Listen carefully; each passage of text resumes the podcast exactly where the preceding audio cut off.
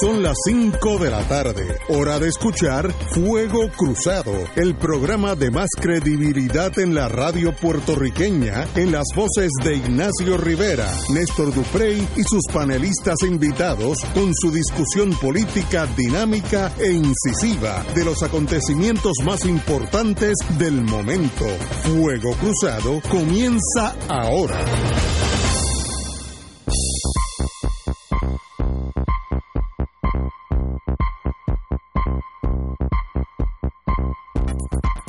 Amigos y amigas, muy buenas tardes. Hoy empezamos temblando, pero entre Jamaica y Cuba, que es lejito de, de nosotros, es como... Clara, Clara.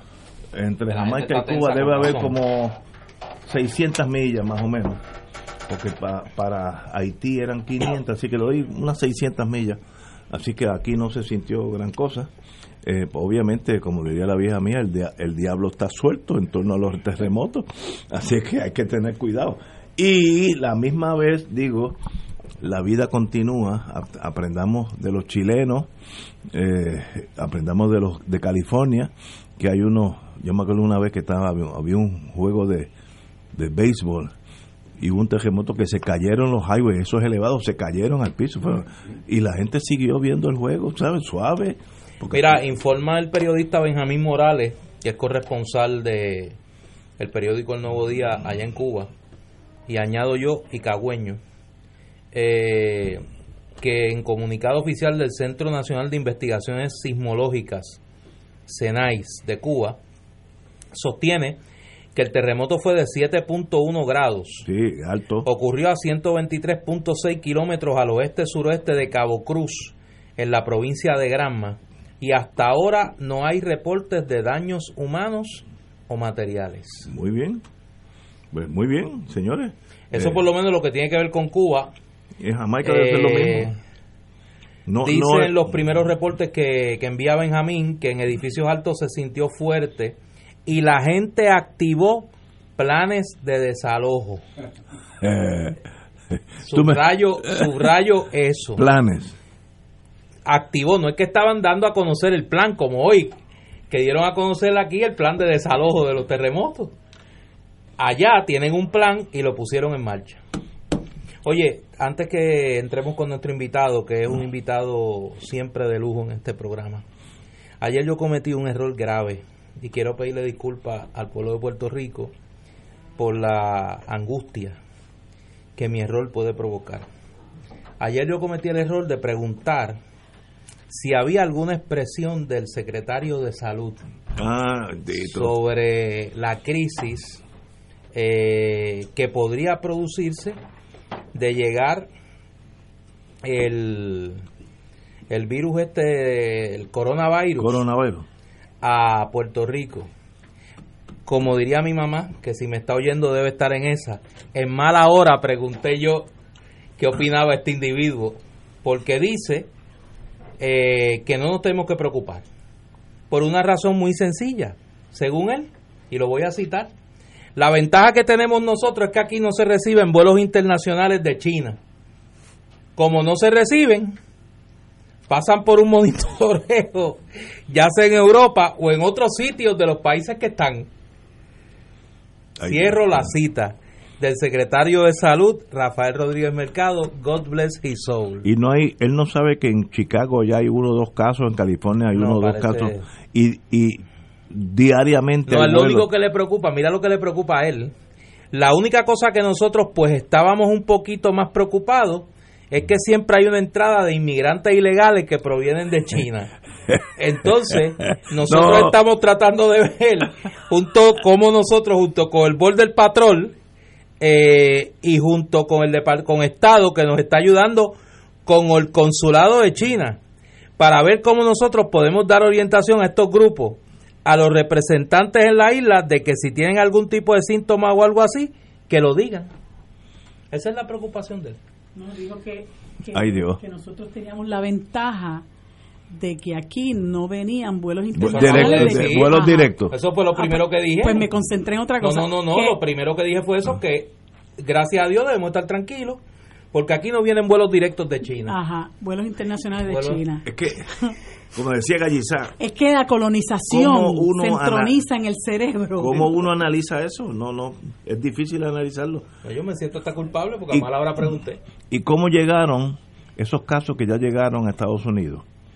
No sé. Ya están en Estados Unidos. Y de que- Chicago debe haber uno o dos te diría vuelos. que como no vienen directo de China, Ah, tiene que venir de no China. van a llegar aquí. Y los inmigrantes hay que velarlos.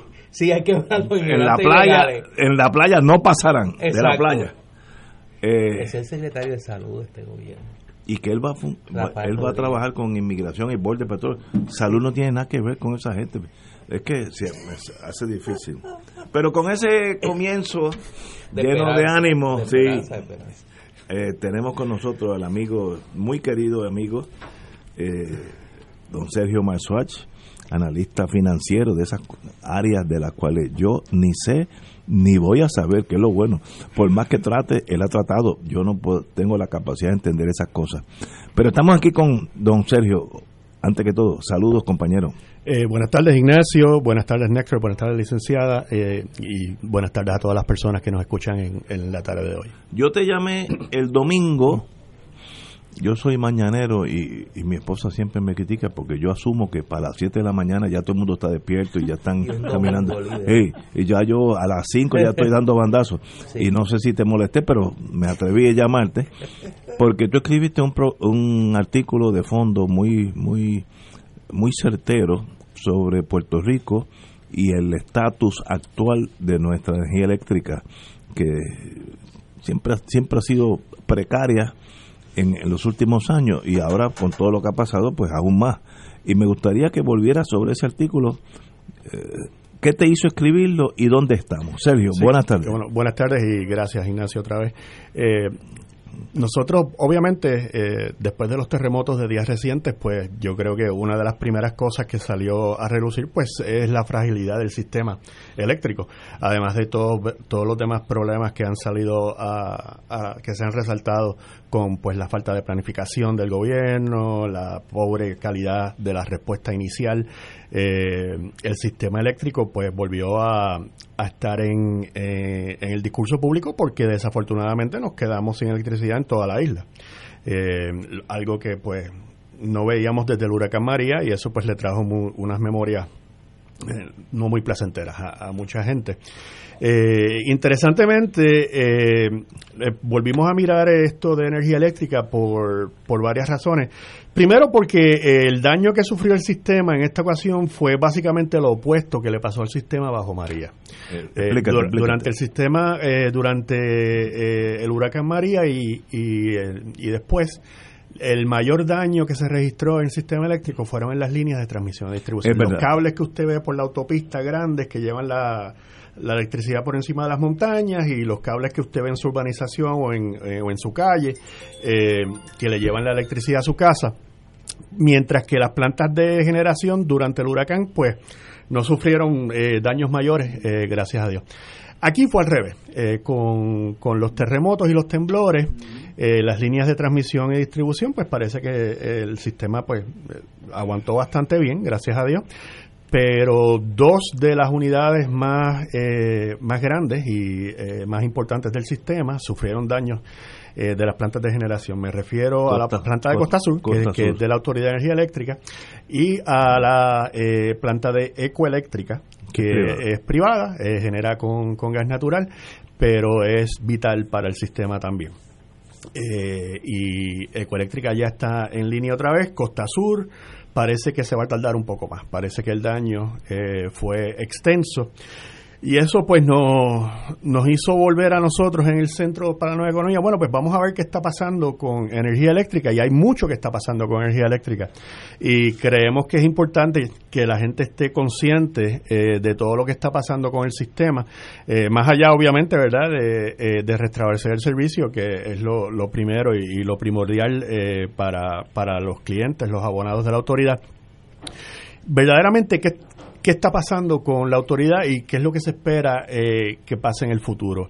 Y ahora mismo, pues, hemos identificado, hay cinco procesos diferentes ocurriendo simultáneamente que de alguna manera u otra van a afectar eh, significativamente el futuro del sistema eléctrico de Puerto Cinco factores. Cinco procesos separados, pero que todos están conectados. Y, es- y esa es la, la preocupación que tenemos, que eh, se están mirando como cinco pro- eh, procesos aparte por distintos grupos, por distintas entidades gubernamentales, pero en verdad todos están conectados. Eh, y si no los miramos todos como eh, juntos, integralmente. integralmente corremos el riesgo de, de cometer unos errores que nos pueden salir caros en el sentido de que pues se están planificando una serie de inversiones en el sistema eh, que pueden eh, tardarse dos generaciones eh, en, en lo que se pagan.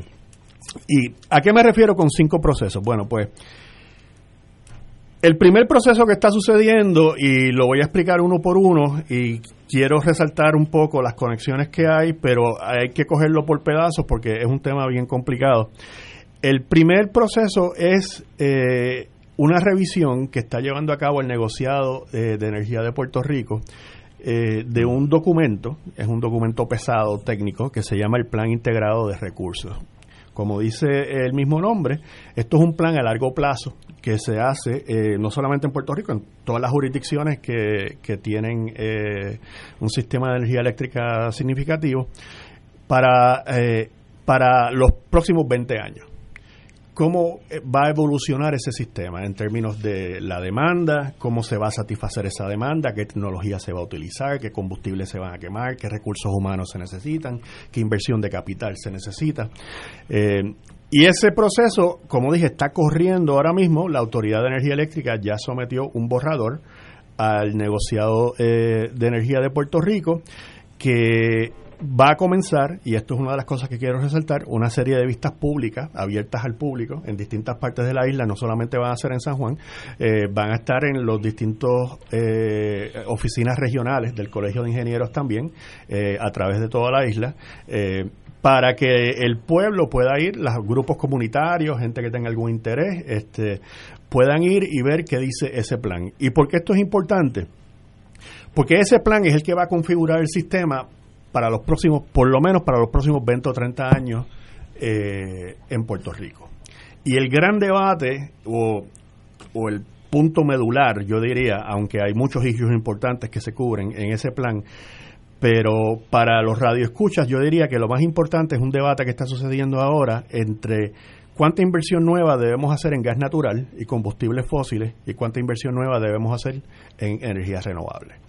Eh, la ley de Puerto Rico y los reglamentos de Puerto Rico y la política pública de Puerto Rico que se ha ido eh, legislando desde el 2014 cuando se creó el negociado bajo la administración de García Padilla hasta los proyectos que se aprobaron el año pasado eh, por eh, mayormente por el esfuerzo del eh, ahora ex senador eh, Larry Seyhammer y, eh, y el senador Eduardo Batia para aumentar la producción con energía renovable en Puerto Rico, eh, exige o u ordena que Puerto Rico haga una transición a eventualmente producir electricidad con 100% de energía renovable para el año 2050. Salud. Sin embargo, la transición sería para el 2005. Para el 2050 este, eh, tener 100%, pero entre medio hay unos Etapas. hay unos, unas etapas para empieza con 20, después sube a, creo que a 40 o 50 y eventualmente llega a 100 100% de aquí al 2050.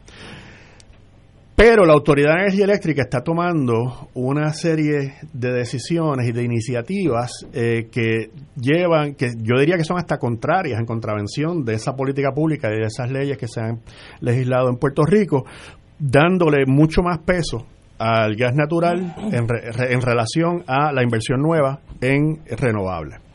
Este plan que se presenta, este borrador de plan, lo hizo una compañía privada, se llama Siemens. Eso es bastante común porque se necesita una especialidad. De la o sea, compañía alemana. Sí, Sí, se necesita eh, una serie, ¿verdad?, de, de, you know, de conocimientos y ellos tienen acceso a un software especial. De todas maneras, eh, Siemens analizó varias estrategias hizo una, lo que ellos llaman una matriz entre estrategias y escenarios y mezclan pues distintas combinaciones de gas natural, este, eh, renovables, eh, incorporan pues ciertas eh, premisas sobre cómo va a aumentar o reducir la demanda, cómo va a variar el costo de los combustibles, todo ese tipo de cosas.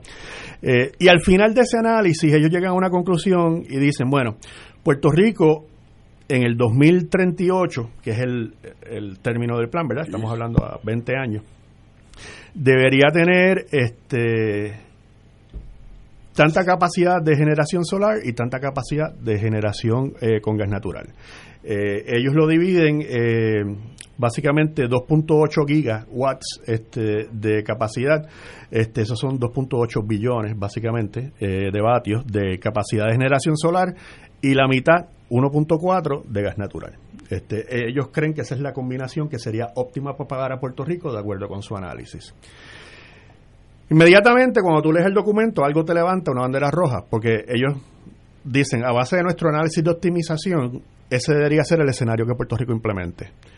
Pero la Autoridad de Energía Eléctrica nos pidió que miráramos otro escenario y ellos lo dicen bien claro en el documento, que nosotros no desarrollamos, o sea, que fue diseñado, que, que tú notas que la persona que está redactando el documento está, tomando, diciendo, esto este no es nuestro bebé, que nos pidieron que corriéramos este escenario también, eh, esto fue diseñado por la autoridad, y el resultado es tener mucha más capacidad de, generación con gas natural, 2.2 gigavatios en vez de, de 1.4, o sea, son 800 eh, megas más este, de gas natural, y es más caro también. El escenario, como por 80 millones en valor presente a 30 años, este, lo cual pues ya te levanta una bandera, ellos, entonces Siemens dice, aunque este escenario es un poco más caro y utiliza más gas natural,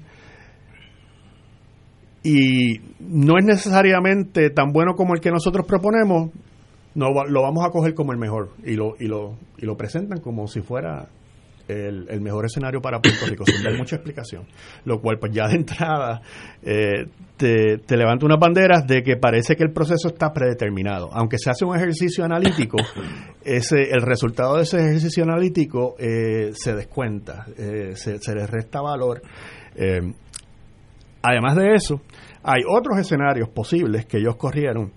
Y hay un escenario entre los treinta y pico escenarios que ellos eh, analizaron eh, que incluye mucha más capacidad de energías renovables eh, más de 4 gigas eh, vatios de capacidad de generación solar y solamente 1.1 de gas natural a un costo básicamente igual que el escenario preferido por Siemens.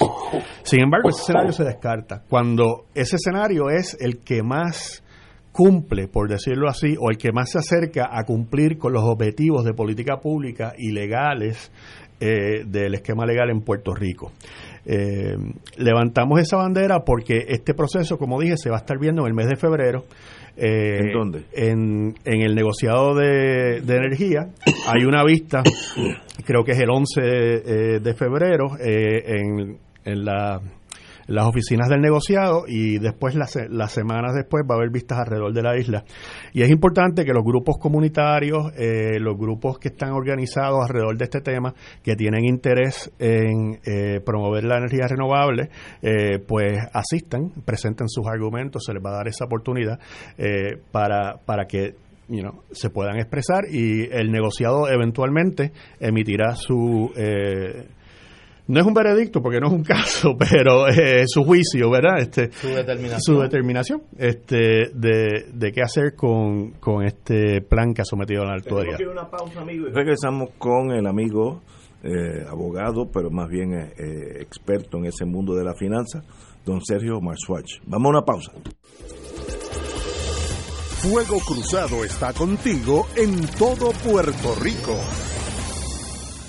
Existen instrumentos financieros que generan ganancias de los mercados bursátiles con garantía de principal invertido. Las anualidades indexadas brindan excelentes rendimientos y garantías de inversión superando los instrumentos tradicionales de ahorro. Para orientación y citas, llama a los expertos en seguros y anualidades de RJBB and Associates al 787-691-2899 o al 787-505-1891 proveyendo tranquilidad, transfiriendo tu riesgo. Recuerda 787-691-2899 o 505-1891. Caritas de Puerto Rico está aceptando donaciones para ayudar a los damnificados del terremoto en el sur de Puerto Rico. Puede enviar su donativo por ATH móvil en el renglón de donar a Caritas PR por PayPal en la página web caritaspr.net por donativos por correo a la dirección Caritas de Puerto Rico, PO Box 8812, San Juan, Puerto Rico 009 0812 También se puede donar por tarjetas de crédito Visa y Mastercard llamando al 787-349-53. Sigamos orando mucho por nuestro país. Radio Paz te ofrece el mejor motivo para levantarte temprano y disfrutar el comienzo de un nuevo día de lunes a viernes con Enrique Liboy y Radio Paz en la mañana. La dosis perfecta de noticias, deportes y éxitos musicales de todos los tiempos, humor y curiosidades, calendario de actividades y tus peticiones musicales por el 787-300-4982. Conéctate con el 810 AM de lunes a viernes con Enrique Liboy y Radio Paz en la mañana. Escucha los sábados a las 5 de la tarde para servirte un programa del Colegio de Profesionales del Trabajo Social de Puerto Rico con los temas de interés a la comunidad. Recuerda, los sábados a las 5 de la tarde para servirte por Radio Paz 810. Y ahora continúa Fuego Cruzado.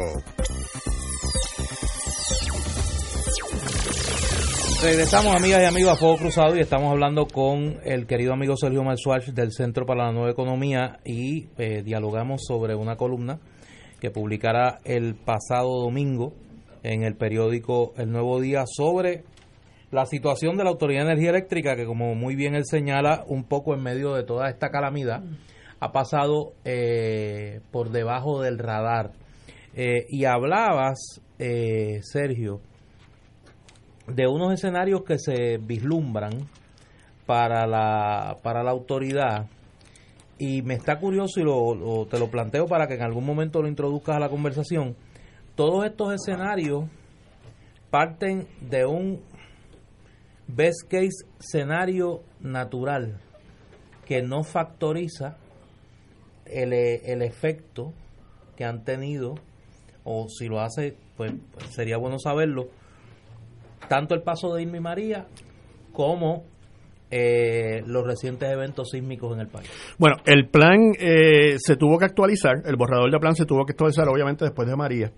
Eh, que yo sepa no ha sido enmendado después de después de los terremotos pero tú tienes toda la razón. Eh, ese es uno de los factores que se debe mirar para, para el futuro del sistema. Y es eh, y es en el segundo paso este el cual iba a mencionar ahora. Para poder incorporar más generación renovable a Puerto Rico es necesario, en cierta manera, reconfigurar la red eléctrica de Puerto Rico, que se configuró en los años 40 para un sistema que dependía de lo que se llamaba entonces generación centralizada. Por eso es que usted ve estas plantas grandes en algunos, o sea, en San Juan, hay una, hay otra en Palo Seco, está la de Costa Sur, la de Aguirre, la de Ecoeléctrica, la de AES. Y ese sistema centralizado, eh, eh, lo que nos una de las lecciones que espero que hayamos aprendido del, del, huracán María es que es sumamente frágil a eh, huracanes porque estas líneas de transmisión que cruzan la isla de sur a norte a través de las montañas, pues son sumamente susceptibles a vientos huracanados. Y esas son las líneas que llevan la electricidad del sur al norte de Puerto Rico. En Puerto Rico la mayor capacidad de generación está en el sur. Y eso, aunque la mayor demanda está en el norte. Y eso pues es es el resultado de, de un proceso histórico. O sea, en un momento, en un momento había como dice en inglés, a method to the madness. Había, eh, la corco. Acuérdense que lo que el, en las finales de los 60, principios de los 70, cuando Petroleum cuando Fomento empieza a promover este la eh, que vengan a Puerto Rico eh, compañías como la Corco para refinar petróleo y compañías químicas y de plásticos que utilizaban los derivados del petróleo para crear otros productos.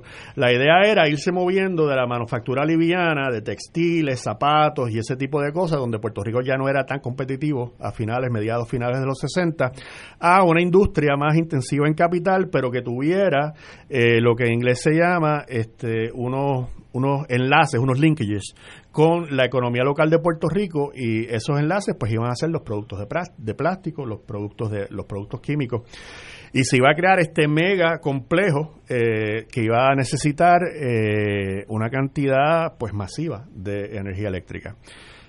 En 1973 hubo una pequeña guerra por allá por el Medio Oriente, la guerra de Yom Kippur, eh, y el, el cartel de, la OPEC, que incluía en aquel entonces pues a países que producían más de la mitad del petróleo, eso ha cambiado ahora con el mercado de Estados Unidos.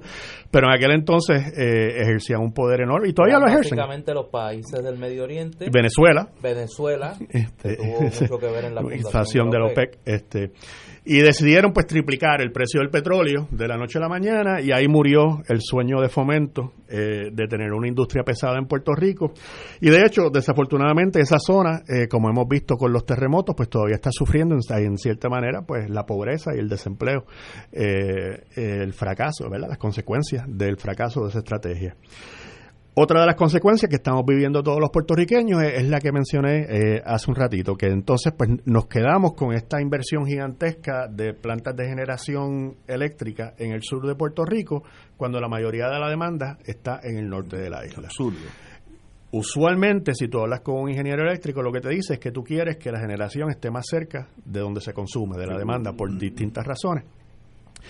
O sea que el segundo paso, después de escoger cuál va a ser, cómo vamos a invertir entre gas natural y, renovables, es toda la reconfiguración del sistema para hacerlo más robusto a, huracanes y para que podamos incorporar a nivel local y regional generación con eh, fuentes renovables. El Departamento de Energía eh, de Estados Unidos corrió unos modelos eh, justo con la gente de la Autoridad de Energía Eléctrica eh, y es un modelo bien interesante donde se reconfigura la red de una manera que pueda operar en islas separadas cuando sufra eh, un impacto eh, por un evento natural. por ejemplo, si se llega a implementar este plan, pues si entra otra tormenta, como eventualmente pasará, por Humacao, Yabucoa, eh, y el área este, pues eh, la infraestructura del área este sufre daños graves, pero eh, la infraestructura por el lado, digamos, de Mayagüez, Cabo Rojo, no sufre mucho o muy poco debido al huracán, pues el sistema se puede fragmentar en islas y la parte oeste de la isla tendría electricidad mientras se arregla la parte este. No estaríamos como pasó en María, que estuvo la isla, la isla completa por días, semanas y en algunos lugares hasta casi un año. Este, eh, nos preocupa que la Autoridad de Energía Eléctrica, pues sí, eh, ha, presentado un plan excelente, muy bonito, pero no ha identificado las fuentes de financiamiento eh, para este Pequeño detalle. Ellos estiman que esto debe costar alrededor de 20 mil millones de dólares. es un plan a 10 años. Este, 20 billones de dólares. Sí. Por, eso, por eso lo pongo en segundo lugar, porque si lo miramos desde un punto de vista lógico, pues el plan a 20 años es el que se debe hacer primero, que es más a largo plazo, y ese pues incorpora otros objetivos a mediano plazo, ¿verdad? Y a corto plazo. La autoridad dice que ellos han identificado hasta ahora 6 mil millones que podrían estar disponibles, tanto de FEMA como eh, del Departamento de Vivienda Federal a, través de los fondos CDBG-TR para eh, la ayuda de desastres pero todavía le faltan 14 mil millones que no han identificado y pues albergan la esperanza de que FEMA los provea en algún momento, pero Mm. El punto es que si no se hace esto, va a ser mucho más difícil. No lo hace imposible, pero hace mucho más difícil in- in- in- introducir la energía renovable a gran escala a Puerto Rico. Se, se pudieran seguir haciendo proyectos pequeños, ¿verdad? Comunitarios, pero hacer esa transición grande a, a renovables que queremos hacer necesita una modernización del sistema y una reconfiguración del sistema. Entonces, si, si eso se nos queda en el tintero, eh, se nos tranca eh, la transición que queremos hacer. Pero Además de dejarnos con un sistema todavía frágil y eh, no muy resistente. eh, y viejo, un sistema viejo. Correcto. Eh, el sistema que tenemos ahora mismo es, es, es, es muy frágil. Eh, se pusieron unos parchos, ¿verdad? Para que el sistema se volviera a subir lo más rápido posible y con todo eso tardó 10, 11 meses en algunos sitios. Eh, y todo el mundo sabe que la misma autoridad es la primera que te dice que hay que hacer una inversión grande eh, eh, en esta en esta planta industrial, en esta infraestructura, perdón. Hay que recordar también que a Puerto Rico le tomó casi 45 años eh, hacer esta red completa, este casi medio siglo, desde mediados de los 40 hasta principios de los 80. Le tomó, le tomó ese tiempo eh, bajo una gestión gubernamental. Bajo una gestión gubernamental y una gestión la gubernamental infraestructura es el, go- es el y, gobierno. y con una gente, eh, digo, y, y con un capital humano excelente, Extraordinario. o sea, extraordinario, o sea, que teníamos una capacidad de ejecución que yo creo que ahora mismo no, no la tenemos, desafortunadamente, y el huracán destrozó esto en un, en- en un día. Entonces, obviamente, pues esto no es algo que se hace overnight, por eso es que digo 10 años y eso es siendo generoso, asumiendo que conseguimos eh, el financiamiento. Pero lo uno va de la mano de lo otro, o sea, la, la reconfiguración de la red va de la mano con eh, la inversión que queremos hacer en gas natural alrededor de la isla y descentralizar el sistema. Si no hacemos lo uno, no podemos hacer lo otro. Pregunta. La Junta de Control Fiscal, que es la, la jefa suprema por ahora en torno a- al, al- al mundo fiscal nuestro, Ajá. ¿tienen algo que decir? ¿Alguna decisión que tomar? Ese es el tercer punto, Ignacio. Oye, estás leyendo. Muy bien, muy bien. Vamos, vamos a una pausa y regresamos con el tercer punto de Ignacio. Fuego Cruzado está contigo en todo Puerto Rico. En la calle Loíza en Punta Las Marías se encuentra el restaurante Mar del Caribe, con un ambiente acogedor y cómodas facilidades. Nuestro sabroso menú consta de mariscos, comida criolla e internacional. Pruebe nuestro delicioso mopongo de yuca relleno de churrasco. Restaurante Mar del Caribe, la Casa de la Paella, 17.95 por persona. Amplio salón de actividades para su fiesta navideña familiar o corporativa. Ofrecemos vale parking gratis. Restaurante Mar del Caribe, calle Eloísa, Punta Las Marías, 787-545-5025. AESA, la pequeña gigante, te invita a sintonizar su espacio radial AESA Informa todos los jueves a las 4 y 30 pm. Se estará ofreciendo información relevante a los pensionados y jubilados de Puerto Rico. Te esperamos AESA Imparable, auspiciado por MMM Alianza.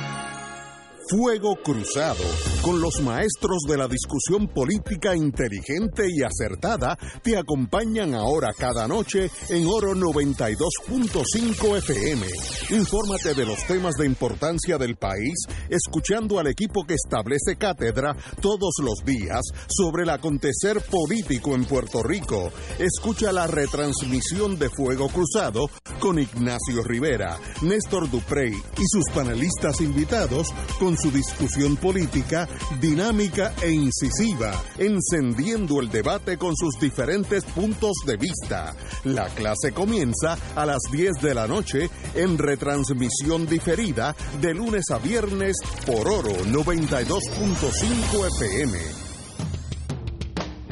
Todos los jueves Radio Paz y la Administración del Seguro Social te ofrecen un espacio informativo para orientarte y aclarar tus dudas sobre los derechos, requisitos y obligaciones para poder disfrutar de sus beneficios. Plantea tus preguntas por el 787-300-4982 y conoce antes que nadie los detalles concernientes a cambios y nuevas regulaciones, escuchando todo sobre Seguro Social con Víctor Rodríguez los jueves de 2 a 3 3 de la tarde por Radio Paz 810. Y ahora continúa Fuego Cruzado.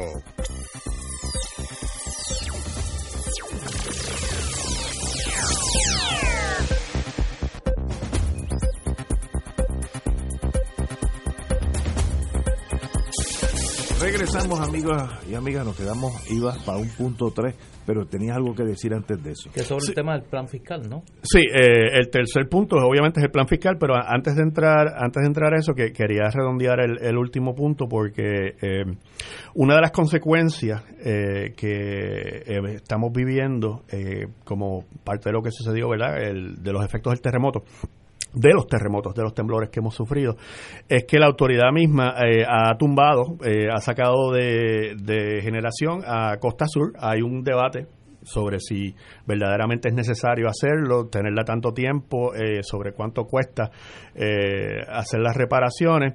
Y eso ha forzado a la autoridad a utilizar unas plantas más pequeñas que son eh, más ineficientes, eh, que consumen ya sea eh, combustible diésel o lo que se llama bunker C, que es un combustible que utilizan lo- los barcos de carga, eh, que es más caro que el combustible que u- u- utilizaba Costa Sur, o sea, por lo tanto tiene un impacto negativo en la, en la factura. Eh, eso quiere decir que su factura ser lo, más- lo más probable es que aumente Sí.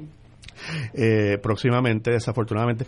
También al no tener estas plantas para reserva, significa que el sistema, eh, como dijo José Ortiz, está corriendo al ras, como él dice, estamos cumpliendo apenas con la demanda. La demanda en este momento. En este momento, eh, que todos recordemos que estamos en enero, que todavía pues hace fresquito, la mayoría, mucha gente pues utiliza abanicos en vez de aire, cuando eh, aumente la demanda, como usualmente sucede eh, en el verano, pudiera ser que tuviéramos eh, más apagones y de hecho ahora mismo aún sin ese aumento en la demanda si hay que sacar una de las plantas regulares para darle mantenimiento regular o porque tiene algún desperfecto mecánico cualquier persona que es dueño de un carro o tiene una lavadora en su casa sabe pues que las máquinas se dañan ¿verdad? este con el uso Eh, la nevera eh, todo. entonces eh, estamos pues a expensas de que eh, cualquier eh, pequeño desperfecto en el sistema pues va a generar una serie de apagones selectivos a través de toda la isla lo cual tiene un Perdón por la impacto sí, sí. porque es que lo que lo que comenté le comenté ahorita fuera del aire me gustaría comentarlo para beneficio de la gente que nos escucha eh, porque me parece que es una denuncia muy seria que hay que tomar en consideración y es que, es que estuve escuchando eh, ayer en otra estación al que al presidente de la asociación eh, no sé si se llaman así de jubilados de la Autoridad de Energía Eléctrica que comentaba que él estuvo traba- trabajó 29 años en Costa Sur y explicó, ¿verdad?, de manera un poco técnica, son cosas que nosotros los legos pues no podemos entender bien, pero él entiende por su experiencia que no se justifica mantener cerrado Costa Sur y el estar recurriendo a estos bunkers, a estas plantas de reserva que operan con diésel, eh, eh, no solamente eh, es innecesario, sino que habrá de aumentar eh, significativamente la tarifa, que es lo que acabas de mencionar, pero me parece que que hay que darle este dato a la gente porque es una queja de los propios trabajadores de la Autoridad de Energía Eléctrica que entienden que es eh, también eh, una forma, y no estoy poniendo palabras en la boca de Sergio Marzuach, esto lo estoy diciendo yo, que es una forma de que de falta de transparencia de parte de la gerencia de la Autoridad de Energía Eléctrica con el país y que estos trabajadores entienden que ese aumento que vamos a, a se va a reflejar en la tarifa por el uso de estas plantas de reserva no se justifica y que la, la gerencia pues es la responsable de que esto esté ocurriendo ahora mismo. Eh, no, estoy, estoy de acuerdo. De, de hecho, específicamente sobre el asunto de la planta de Costa Sur, eh, la autoridad no ha dado muchos detalles eh, sobre específicamente qué daño sufrió la planta y por qué va a estar fuera tanto tiempo. Simplemente pues determinó que lo que nos han dicho hasta ahora públicamente es que pues los daños fueron graves y serios y va a tomar por lo menos un año, pero no han dado más explicaciones más allá de eso. Se- estoy de acuerdo, debería haber un poco más de, de transparencia y de Una, una turbina de esas, yo tuve 10 años en mi vida con la General Electric, una turbina de esas puede costar 300 millones de dólares, brand new de paquete. Por tanto, si hay la más mínima duda que está fuera de, de centro, en otras palabras, eso es como un rotor bien grande por alrededor, estoy simplificando, y un tubo que va a ir por el medio de ese rotor dando vueltas a una velocidad casi increíble. Un magneto. Un magneto, esa es la palabra, magneto. Por tanto, si hay la más mínima desviación, la turbina se cae sola.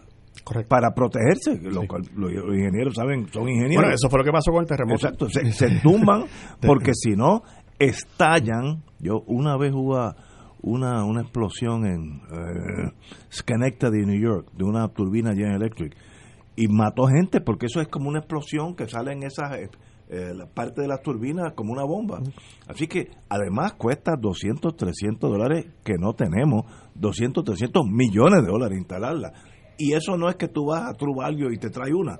Hay que hacerla. Puede tomar un año hacerla. Bueno, y, y, esa es parte del problema con, con, el sesgo que está demostrando la autoridad a favor de hacer estas inversiones grandes eh, en gas natural, que eh, una vez empezamos a hacer esa inversión, eh, la autoridad quiere construir unas plantas relativamente grandes en Mayagüez y en Yabucoa, remodelar la planta de Palo Seco, que según el el secretario auxiliar de, Energía del Departamento de Energía Federal en una vista en el Congreso dijo que era una planta difunta, era un defunct plant. O sea que... Eh, pensar está muerta. Sí, eh, estamos hablando de una inversión millonaria, además de la inversión que hay que hacer eh, para recibir el gas natural en Puerto Rico, que hay que hacer unas facilidades, el gas se transporta de manera líquida, eh, hay que construir la facilidad en la costa para recibirlo en manera líquida, regasificarlo y entonces transportarlo a donde están las plantas donde lo utilizan. O sea que eh, esto envuelve pues toda una serie de inversión de capital que toma 30, 40 años en recuperarse. Y eso nos trae al tercer punto, que es precisamente el que estaba mencionando Ignacio, la Autoridad de Energía Eléctrica, como ustedes saben, eh, radicó un proceso bajo el título 3 de promesa eh, para protegerse de sus acreedores eh, y como parte de ese proceso, pues se tiene que someter a la jurisdicción de la Junta de Control Fiscal. Promesa, entre otros requisitos que le exige a las entidades que se acojan a este proceso, es la confección de un plan fiscal a cinco años. Ese plan fiscal a cinco años, pues incluye todo desde, volvemos, recursos humanos, qué tecnología se va a utilizar, este, eh, qué capacidad va a estar disponible para satisfacer la demanda que se prevé eh, para cinco años e incluye también el servicio de la deuda, el, lo que hay que pagar en intereses y principal de la deuda una vez sea reestructurada esa deuda a través de ese proceso. Eh, sin embargo, la Junta Fiscal, la Junta de Control ya certificó un plan fiscal sin tener todavía el plan integrado de recursos evaluado y mucho menos aprobado por el negociado de energía de Puerto Rico. Segundo, eh, el plan fiscal incorpora eh, algunos elementos del escenario favorecido por la Autoridad de Energía Eléctrica que les hablé al principio, que Siemens dijo, esto no me lo inventé yo, esto de Energía Eléctrica me dijo que lo incluyera. O sea que ya se ve pues el, el juego de pitcher y catcher en cierta manera, ¿verdad? Este incluye ciertos elementos de ese plan que no es consono, con, ni pues, repito, ni con la política pública de Puerto Rico en términos de energía, ni con las leyes del Estado Libre Asociado eh, de Puerto Rico sobre energía. Eh, e incluye también eh, un, un, un, espacio, lo dejan bastante ambiguo porque todavía no se, ha, no se ha finalizado, para el servicio de la deuda una vez reestructurada. Y ahí es que entra entonces el famoso acuerdo de reestructuración y que se ha propuesto y eh, todavía no ha sido aprobado o certificado por la juez Taylor Swain. De hecho, esa vista se ha pospuesto creo que ocho veces desde el verano del año pasado. Creo que la próxima eh, fecha que se ha puesto en calendario es para finales de marzo, para el 31 de marzo y el primero de abril, para ese plan que supuestamente tiene el aval de 90% de los bonistas eh, ha sido criticado ampliamente eh, por economistas, sociólogos, ingenieros. Este, incluye, entre otras cosas, eh, lo que ellos llaman un cargo de transición, que es un cargo para pagar la deuda y ese cargo aumenta eh, de dos puntos y pico centavos a cuatro centavos y medio, 4.6 centavos, un aumento de 64% durante la vigencia de los bonos. El impacto que eso va a tener, eh, si se llega a implementar, es aumentar este, estructuralmente el costo futuro.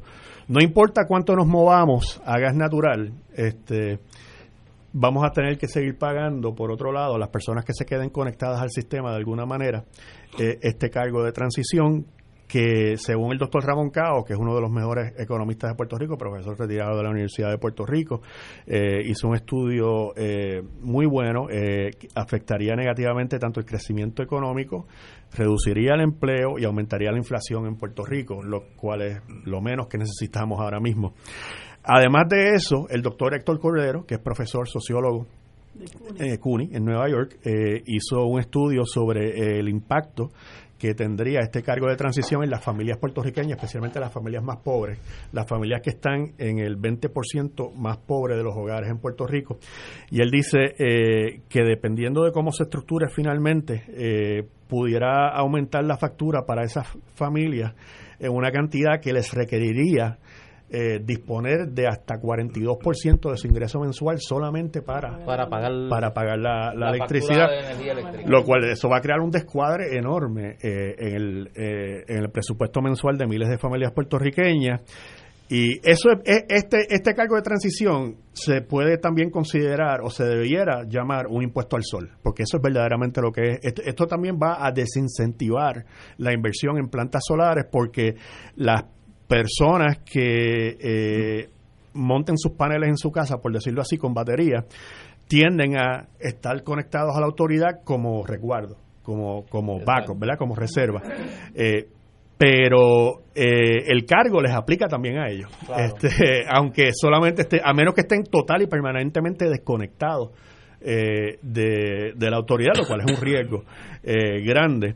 O sea que ese acuerdo eh, no es bueno para Puerto Rico, es una transición mala. La Junta la está empujando fuertemente porque ellos lo ven, pues ya tengo 90% de los bonistas alineados.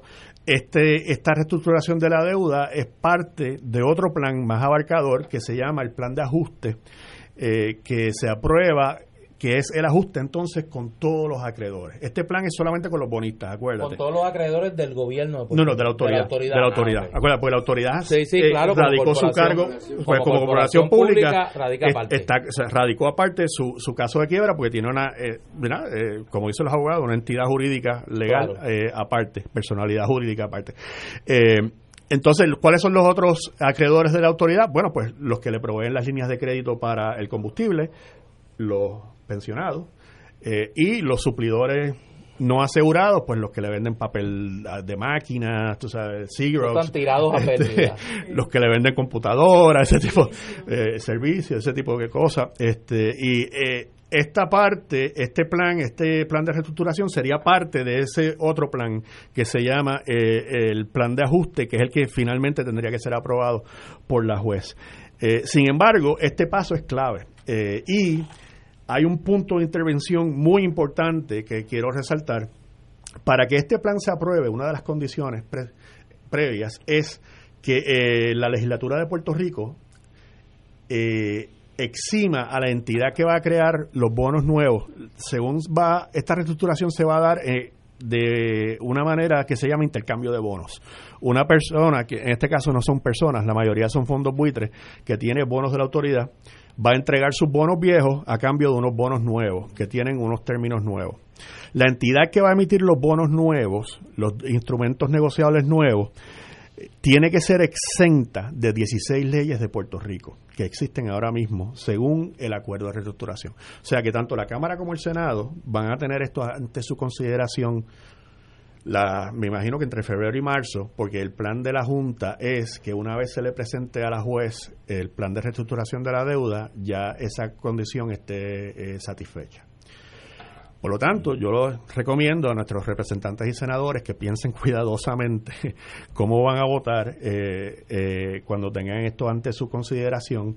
Ya una vez vimos con el asunto de la reestructuración de Cofina, que lo hicieron por descargue, sin vistas públicas, tarde en la noche. Eh, eso tal vez pues lo puedes hacer con Cofina, que era eh, una serie de bonos que tenían un impacto limitado. El cargo de transición de estos bonos va a afectar a todas las familias puertorriqueñas que estén conectadas a la, Autoridad de Energía Eléctrica. Como mínimo tiene que haber unas vistas públicas en la legislatura, como mínimo tiene que haber este, eh, transparencia eh, de que esto se va a hacer y cómo se va a hacer y se le debe dar oportunidad tanto a los que están a favor como a los que están en contra eh, de la transacción, de ir a presentar sus argumentos y que el pueblo entonces pueda entender qué es lo que está sucediendo. ¿Cuál sería el efecto de no aprobar el acuerdo? bueno, si no se aprueba el acuerdo, tienes que volverlo a negociar. Eso Vuelve es a uno. la mesa. Sí. Aunque la autoridad, y aquí hay, y la Junta, eh, vuelvo y repito, hay como un pequeño juego de pitcher y catcher entre la autoridad y la Junta.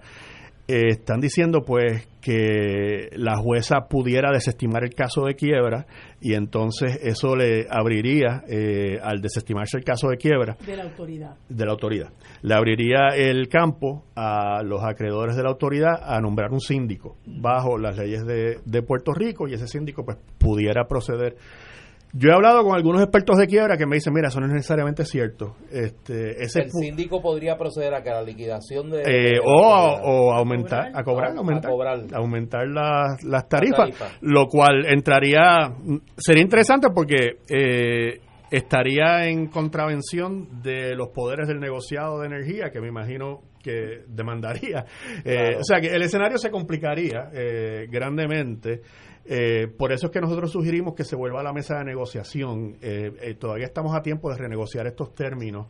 Eh, el propósito de promesa no era llegar a un acuerdo por llegar a un acuerdo, era reestructurar la deuda de Puerto Rico de una manera que fuera sostenible, ¿verdad? Este, para el futuro. Y en la manera que está estructurado este acuerdo, esto no es sostenible para la Autoridad Energía Eléctrica y lo más probable tengamos si se aprueba este acuerdo y eh, con este tipo de aumento va- que va, sabemos que va a tener un impacto negativo en la economía, eh, vamos a tener que renegociar eh, esta deuda de aquí a 5 o 6 años. Este, Porque no vamos a poder pagarla. Exacto, exacto. Eh, en Estados Unidos, en, la- en el mundo de las quiebras, como ellos dicen, municipales, que son estas compañías domésticas, no hay mucho precedente. Pero cuando nosotros hicimos el análisis con el doctor Martín Guzmán, que ahora es eh, ministro de Economía de Argentina, eh, que de hecho está renegociando la deuda de Argentina ahora mismo con el Fondo Monetario Internacional, eh, él, él nos, nos mostró un análisis que él había hecho a nivel internacional desde 1970 para acá. eh, aproximadamente un poquito más del 50% de todas las reestructuraciones que se han hecho bajo la sombrilla del Fondo Monetario se han tenido que renegociar en cinco años o menos. 50%, más del 50%. Eh, y eso es lo que queremos evitar en, en este caso. Eh, además de pues las consecuencias económicas negativas que esto va a tener en la economía de Puerto Rico y sobre la- las familias eh, de Puerto Rico. Que aquí la Eh, prognosis es que estaríamos negociando eh, de aquí a cuatro o cinco años. Bueno, pero para eso está la Junta, ¿verdad? Este, la Junta no está para... Para eso está la Junta y yo quería, yo quería añadir un, un elemento a la ecuación que le pido que no se rían. Porque yo los conozco a los dos y sé por dónde. Marilu no, porque es una persona seria. Serio, yo- Este, si hubiese un cambio de gobierno en Puerto Rico y en los Estados Unidos a nivel del Ejecutivo, con una mirada distinta a la ley promesa, donde los años de planteamientos ante el liderato demócrata en el Congreso, que incluye actuales precandidatos presidenciales, tiene el efecto de cambiar la mirada sobre ese mecanismo. ¿Cuánto podría incidir un poco, y Sergio que jugó baloncesto, congelar la bola y esperar noviembre del 2020? Eh, hay varias personas que me han hecho esa pregunta. Eh, no estoy tan mal, yo no, no, no, yo estaba- no, no, eh, eh, es un escenario que, que sí, que por lo que tú dices, porque hay gente que está pensando... Pensé que estaba padeciendo una regresión estadolibrista de Eh, momento. el- y dije, déjame hacer la pregunta. El, el- el- sale. el issue es el siguiente. Nosotros estuvimos bastante envueltos eh, tratando de que no se impusiera la Junta. Lo sé. Por, Eh, eso, y- por eso me siento cómodo haciéndote la pregunta, porque sé que conoces el escenario. Sin embargo, eh, te acordarás que pues el presidente Obama era demócrata, la Cámara y el Senado en aquel entonces ambos eran republicanos y el pacto político, o sea, el acuerdo político que se la transacción política que se llevó a cabo en Washington que no tiene nada que ver con Puerto Rico, Claro. eh, era para conseguir los votos de los, de los republicanos era los republicanos dijeron ok le damos le estamos dispuestos a darle a Puerto Rico la la oportunidad para que radique quiebra, que en aquel entonces no lo teníamos porque nos habían sacado de la- del código de quiebra federal por razones que todavía no se han explicado. Eso, eso sí. buen paper para un estudiante de historia en algún momento. Eh, y Estaba Romero en la gobernación. y los, los republicanos dijeron, estamos dispuestos a hacer eso, pero el costo es este.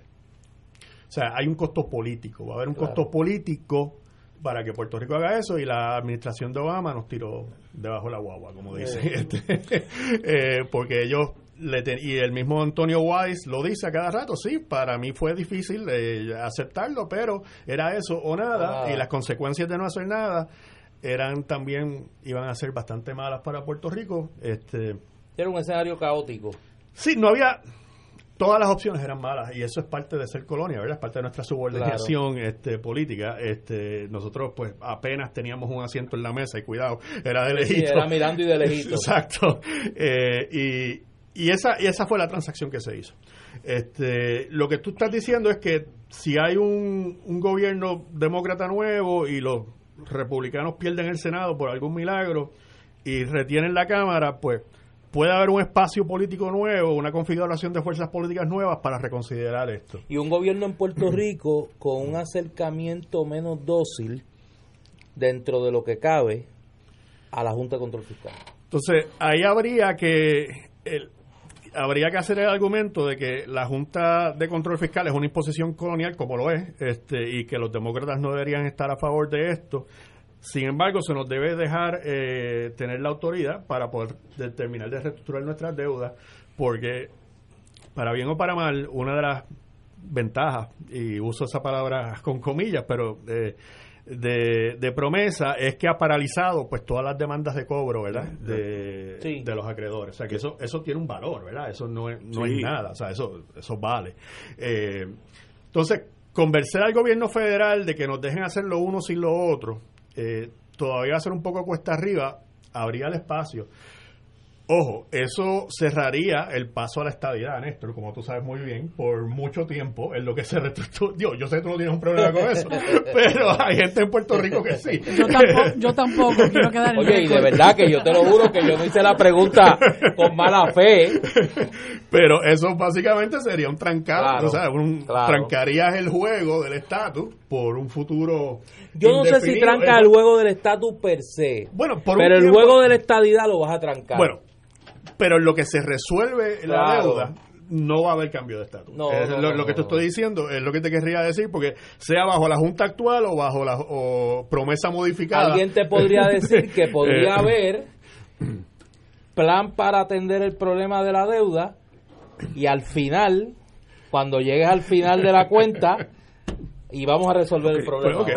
Pero sí, en teoría es posible, es Sí. correcto. Lo que te quiero decir, sí, eh, pudiera darse, pero eh, hay que ver cómo esas fuerzas políticas quedan en Estados Unidos y tendría que darse la trifecta, como te dije, tiene que Sí. ganar un presidente demócrata, democrata más izquierda que de centro, Sí. más del lado de Bernie que de ¿Qué, Biden. qué es lo que este, qué- qué es lo que podría pasar?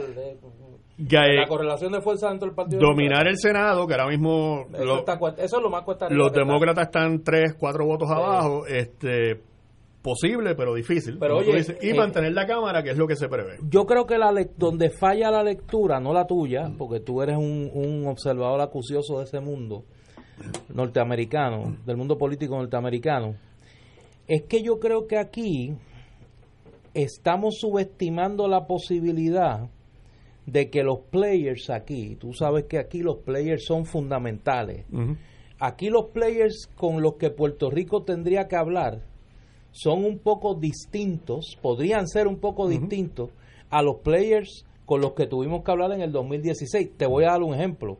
Hoy, mientras nosotros estamos en esta conversación, uno de los votos más importantes en el drama del impeachment de Trump es Lisa Murkowski, la senadora que preside la comisión que tiene jurisdicción sobre, Puerto Rico. El Senado. Si, la, si los astros se alinean allí, como parece que a raíz del el liqueo del libro de Bolton se podrían alinear y el drama del impeachment de Trump cambia, Lisa Murkowski se convierte en una senadora mucho más poderosa de lo que es actualmente. Eso es una apuesta, es un gamble eh, arriesgado, pero puede pasar.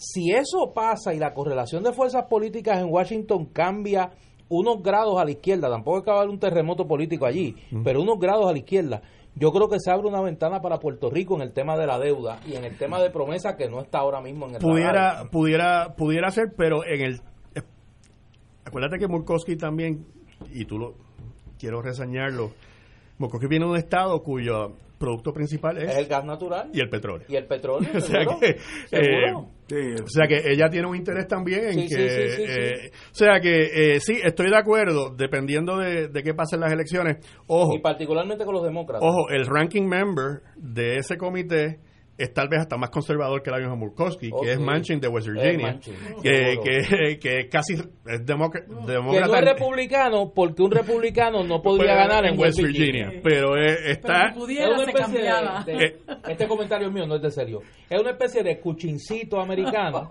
que no puede ser PNP porque pues obviamente su, su, su moral no se lo permite, pero para ser viable políticamente tiene que ser demócrata allí. O sea que tal, tal vez sería hasta, aún si cambia la mayoría, dependiendo Puede quién ser es- peor en ese Exacto, en ese comité, que es el que tendría jurisdicción sobre promesa. Sí, sí. O sea que, eh, pero sí, en teoría, todo lo que tú dices puede pasar. También hay un wild card aquí, que mucha gente se nos ha olvidado, este, que es la decisión del Tribunal Supremo.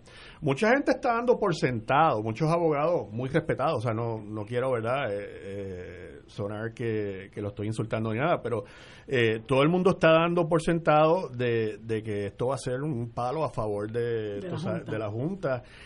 Y ojo, cuando tú te pones a desgranar la composición del tribunal y cómo han votado en otros casos, por ejemplo, eh, gente como eh, Alito, gente como, eh, eh, ¿cómo se llama el? Gorsuch, eh, han sido muy, muy celosos eh, del poder presidencial, de, de lo que ellos llaman la teoría del unitary executive, de, de proteger y quitarle poder al Congreso, quitarle poder a las agencias y, y dárselo, en otros casos, Al Ejecutivo. al presidente.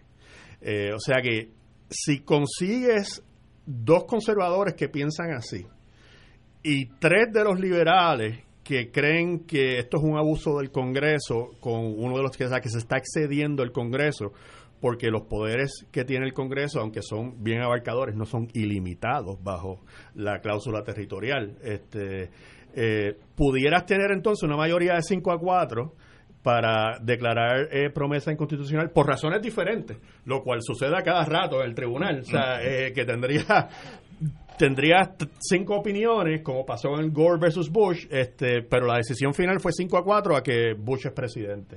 O sea que ese escenario se pudiera dar también y hay que estar pendiente a cómo se decide ese caso. Sergio, tenemos que dejarte ya. Yo quería hacerle una Ajá. pregunta a Sergio Pues, antes de que se vaya, porque es algo que yo sé que el amigo Rolando Emanuel estaba discutiendo el otro día y como estabas comentando lo del ah, plan de reestructuración de la deuda, Sí. eh, eh, incluye también ese plan, según lo que vi, escuché de Rolando y lo que vi de tu columna, que eh, se permite que em, se emita unos bonos nuevos y que se va a eximir a la entidad que los emita Sí. de la aplicación de 16 leyes, ¿no? Que son unas leyes que, que fiscalizan, ¿verdad?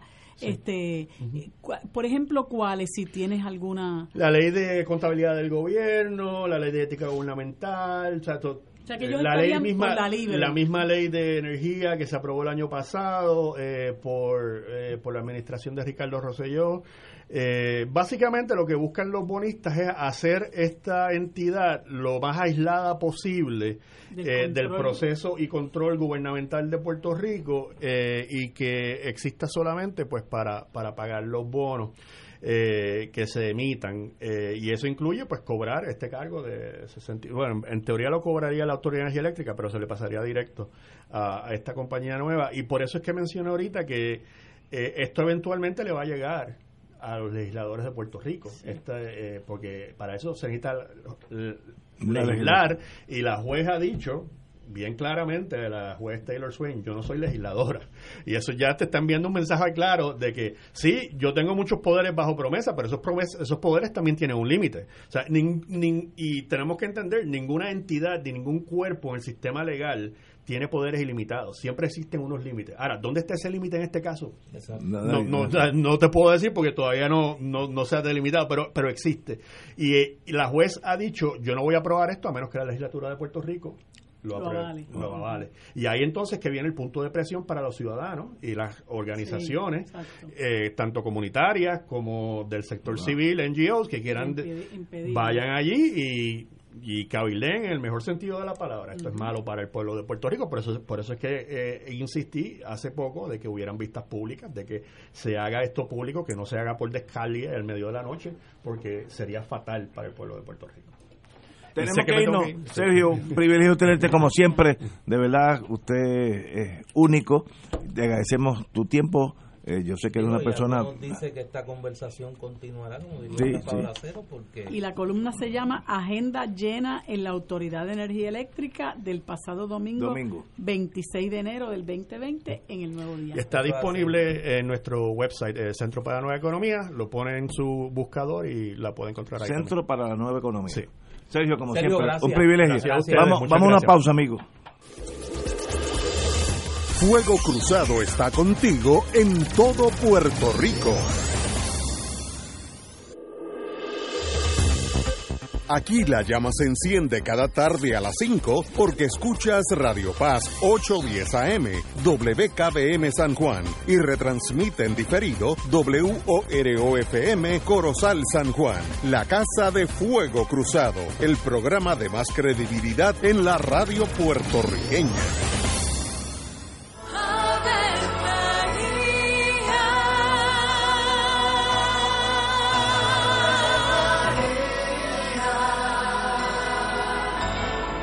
El ángel del Señor anunció a María. y ella concibió por obra del Espíritu Santo. Dios te salve María, llena eres de gracia, el Señor es contigo. Bendita tú eres entre todas las mujeres, y bendito es el fruto de tu vientre Jesús. Santa María, Madre de Dios, ruega por nosotros pecadores, ahora y en la hora de nuestra muerte. Amén. He aquí la esclava del Señor. Hágase en mí según tu palabra. Dios te salve María, llena eres de gracia, el Señor es contigo. Bendita tú eres entre todas las mujeres, y bendito es el fruto de tu vientre Jesús. Santa María, Madre de Dios, ruega por nosotros pecadores, ahora y en la hora de nuestra muerte. Amén. Y el Verbo se hizo carne. Y habitó entre nosotros. Dios te salve María, llena eres de gracia, el Señor es contigo. Bendita tú eres entre todas las mujeres, y bendito es el fruto de tu vientre Jesús. Santa María, Madre de Dios, ruega por nosotros Ruega por nosotros, Santa Madre de Dios. Para que seamos dignos de alcanzar las promesas de nuestro Señor Jesucristo. Oremos. Derrama, Señor, tu gracia sobre nosotros, que por el anuncio del ángel hemos conocido la encarnación de tu Hijo, para que lleguemos por su pasión y su cruz a la gloria de la resurrección, por Jesucristo nuestro Señor. Amén. Gloria al Padre, al Hijo y al Espíritu Santo. Como era en un principio, ahora y siempre, por los siglos de los siglos. Amén. Un club rotario es casa de jóvenes y adultos, de hombres y mujeres, que comparten y viven los deseos de servir a los demás en un ambiente socialmente sano y productivo. Mensaje del Club Rotario de Río Piedras. Y ahora continúa Fuego Cruzado.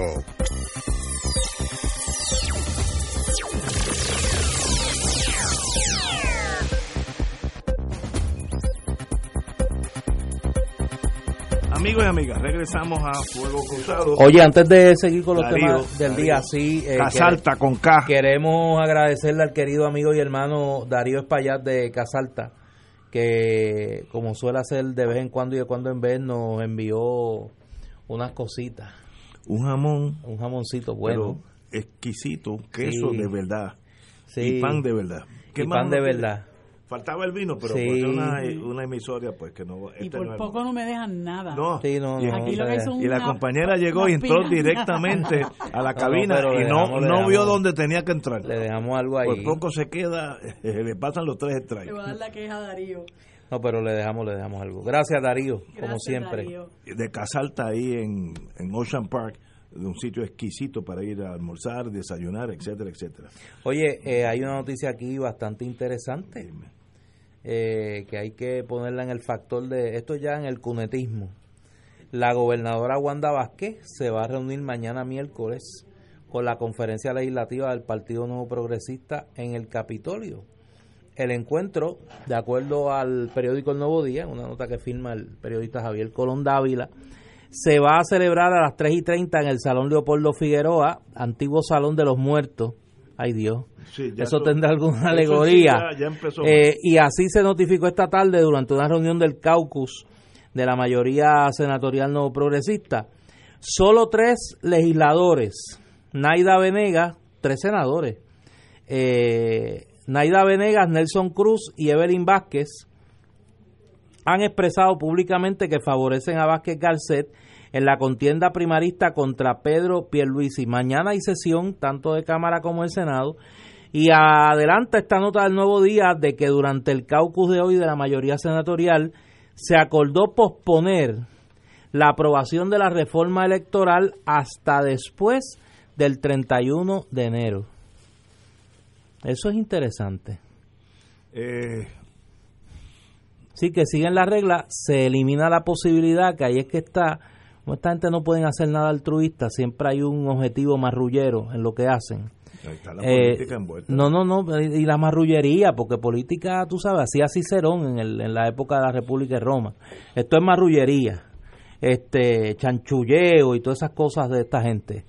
Eh, había una discusión entre estos prohombres eh, de no tocar el tema de la reforma electoral para no enmendar lo que tiene que ver con el recogido de endosos porque había una leyenda urbana en, el, en los pasillos del Capitolio que a Wanda Vázquez se le estaba haciendo difícil el recogido de endosos y estos muchachos y muchachas tienen hasta el, creo que es el 31 o el 30. Me dijeron que hasta el 15 de febrero. no, tienen hasta el 30 Ah, para entregar la para mitad. entregar la mitad. Correcto. Y tienen hasta el 15 de febrero para, Para la entregar la totalidad. y no debieran darle un mes más dados los terremotos. Depende. Ah, bueno, el problema soy yo. Sí, no, no depende. Depende eh, quién le falta endoso. si los que tienen que tener los endosos los tienen, no le van a extender a los otros. Es que te digo que es el elemento, el factor del chanchulleo, hay que siempre ponerlo en la ecuación con esta Ay, gente. Pues, y no te extrañe que el atraso con el tema de la reforma electoral, digo, mantienen un rehén, ¿no? En la, en la, en la legislatura, pero me imagino que habrá, habrá eh, mens rea, como dicen los abogados en esto. Bueno, bueno. Eh, hay un plan, plan de desalojo masivo si algo pasa por allá por el suroeste. Eh, yo creo que ese plan lleva dos semanas atrasado porque ese plan tenía que ya existir, pero ah, mejor a lo hecho pecho. A raíz de la emergencia, Si le pregunto al secretario de salud, te va a decir el que gobierno pues total para qué si la tiem- si la tierra tiembla todos los días. de salud, que tiene que ver con Bueno, salud, porque él opina esas cosas. Eso es una cosa así que diría el secretario de salud. Pues no te preocupes si la tierra tiembla todos los días. Eh, me dijo un doctor, amigo, ah, con un toque de cinismo, él es neurocirujano, no es Epidemiólogo. epidemiólogo. Y tiene razón. Que se mantenga en la neurocirugía, que va muy bien. ¿Tú te acuerdas de la epidemióloga del estado cuando dijo que había sido bueno para Puerto Rico lo del huracán? Ay, Dios mío. sí. Porque nos habíamos La verdad que eh, este pueblo es resiliente aguanta, de verdad. Sí, no, es resiliente. porque habíamos demostrado eh, que teníamos la capacidad eh, para trabajar con eso. Este, yo dije, wow, es- eso está al nivel de que la gente está contenta en las carpas y de que están encantadas en las carpas también, al mismo nivel. Pero es que como que estamos perdiendo control de todo, estamos Bueno, es a la yo deriva. creo, no, que yo a la creo deriva. que cuando tú haces el, el collage, la, el, la- el junte de las noticias que hemos estado analizando en los últimos días, o lo que es una crónica del colapso, de la robándome un poco el, el título del libro de, del amigo y colega Emilio, Emilio Pantoja, es la crónica del colapso de este gobierno. O sea, es la acumulación de noticias, cual de todas más grotescas, que ejemplifican la caída de un gobierno, la pérdida de cohesión, en lo mínimo, de lo mínimo hasta lo crítico del gobierno de Wanda Vázquez. Eh, a raíz de la emergencia suscitada por el terremoto 6.4 el pasado 7 de enero, el gobierno de Puerto Rico afinó el plan de desalojo masivo, anunció hoy el ayudante de la Guardia Nacional, eh, José Reyes.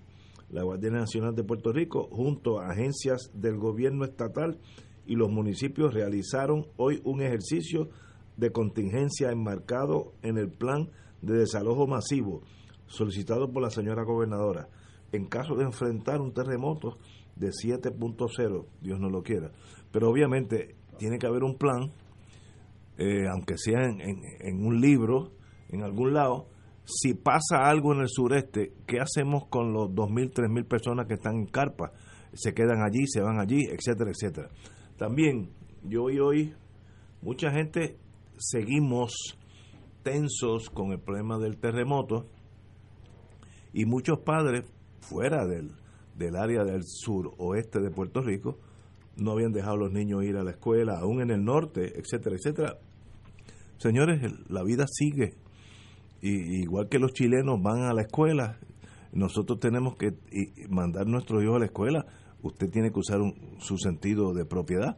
Pero si usted está en Dorado o allá en Palmer, cerca del Yunque, mire, los problemas son casi ins- insignificantes. Así que yo y mucha gente hoy casi en son de guerra, que no van a mandar los hijos hasta que revisen las escuelas nuevamente, etcétera. Uno necesita calmarse y hacer un esfuerzo por volver a la normalidad. Eh, no podemos contra el destino, eh, así es que tenemos que hacer un esfuerzo por nosotros superar esta crisis, nosotros ayudarnos, no depender tanto del gobierno y que todo el mundo está muy contento porque están en carpa, que eso son pues, eso echa para atrás la credibilidad del gobierno.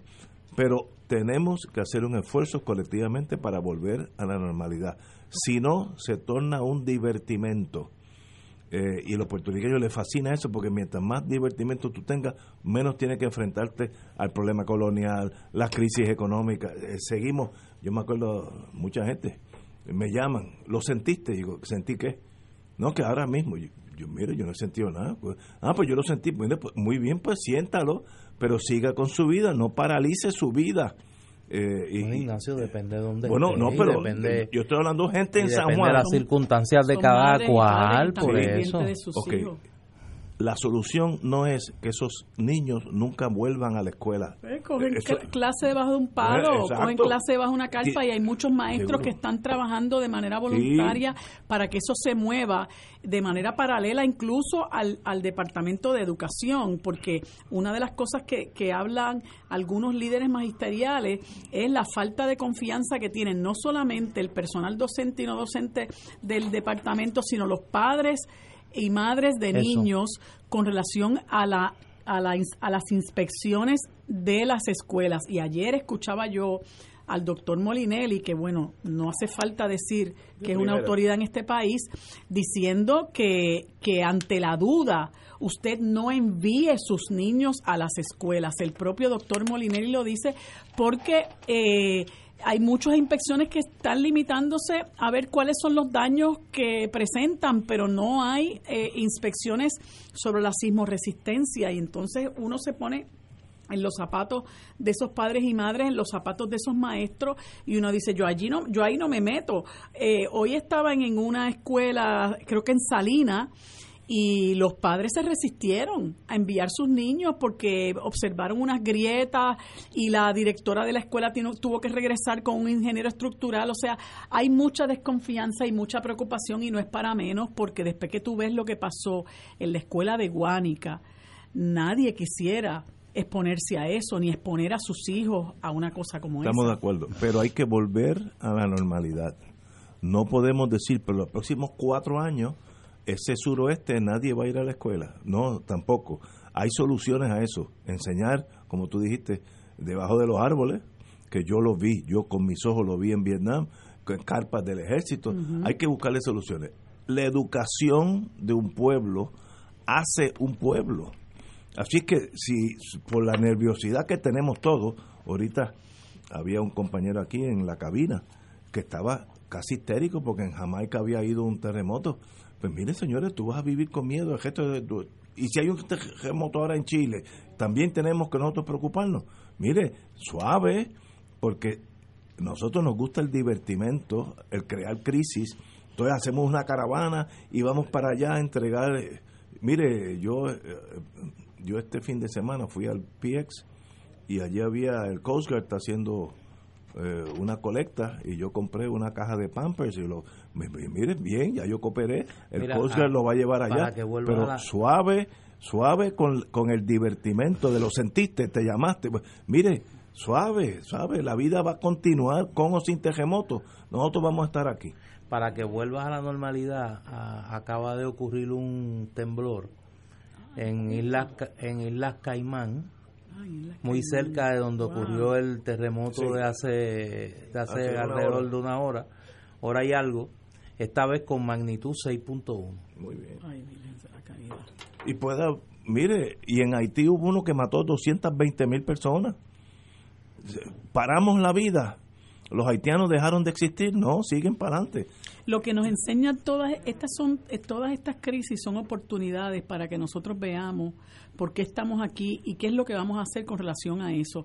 Aquí hay muchas estructuras que no son sismos resistentes. Aquí hay mucha gente que ha sido abandonada a su suerte, que el Estado eh, los ha dejado eh, que eh, construyan donde quiera, como quieran, porque no ha habido un respaldo de parte del Estado para que la gente tenga una, una, una, una vivienda digna.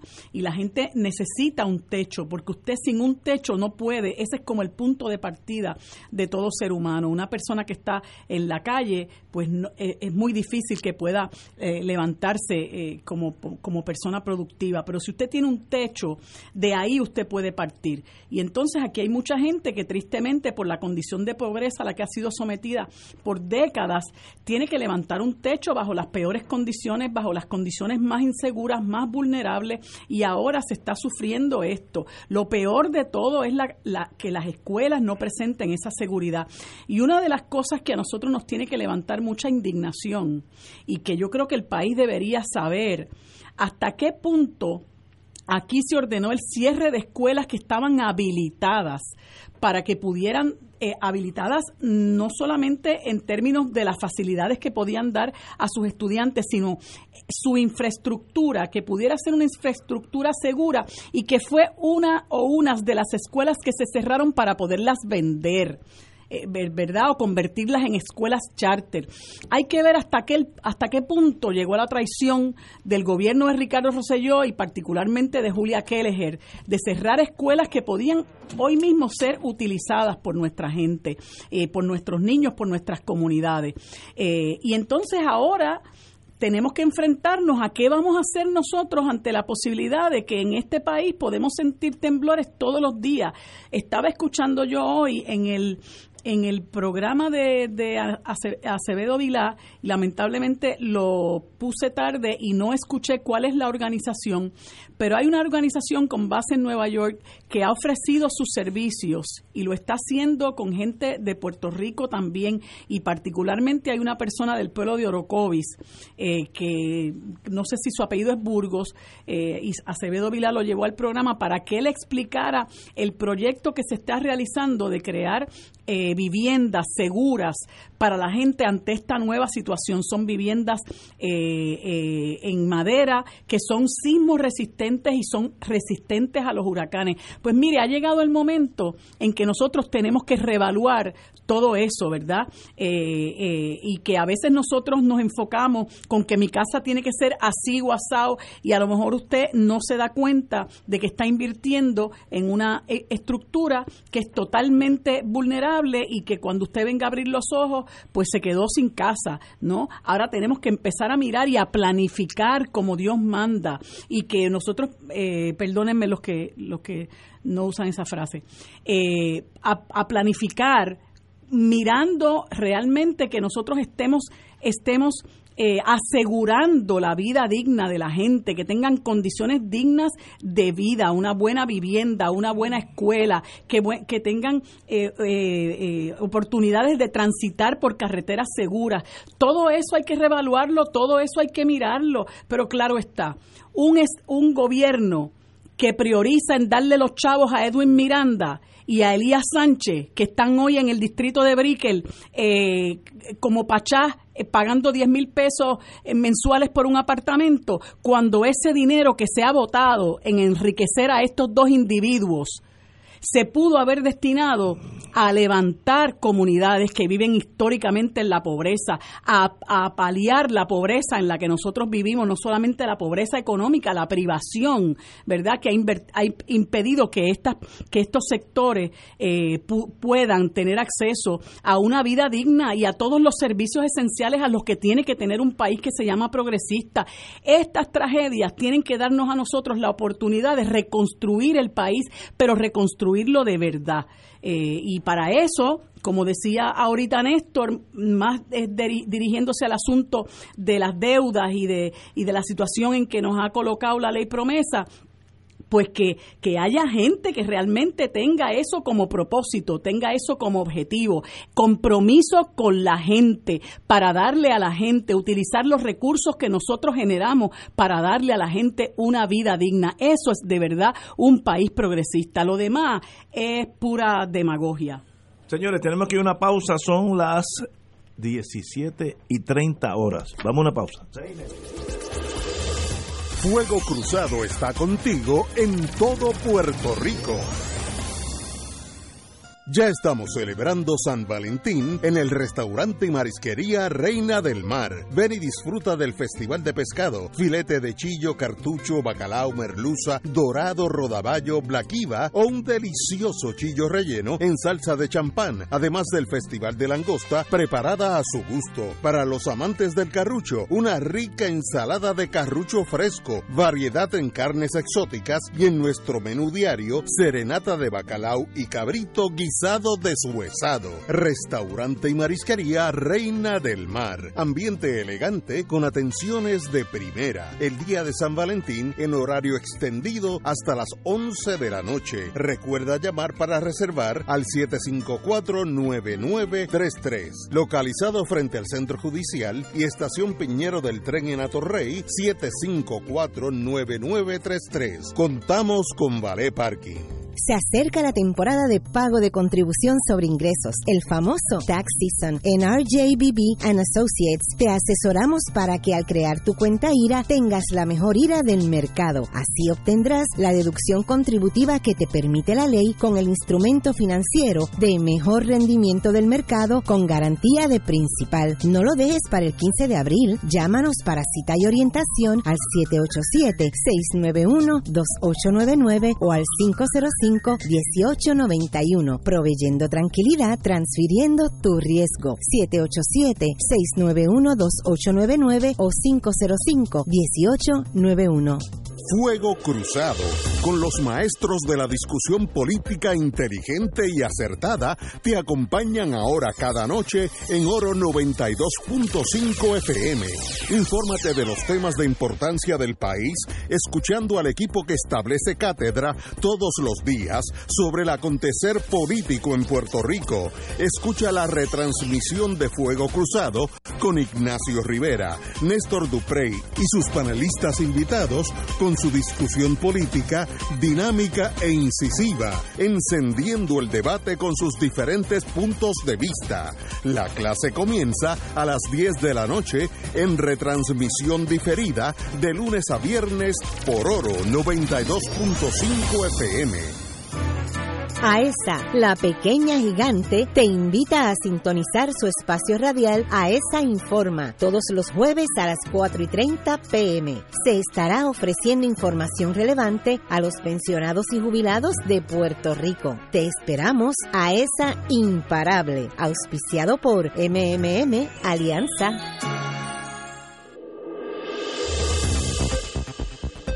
Y ahora continúa Fuego Cruzado.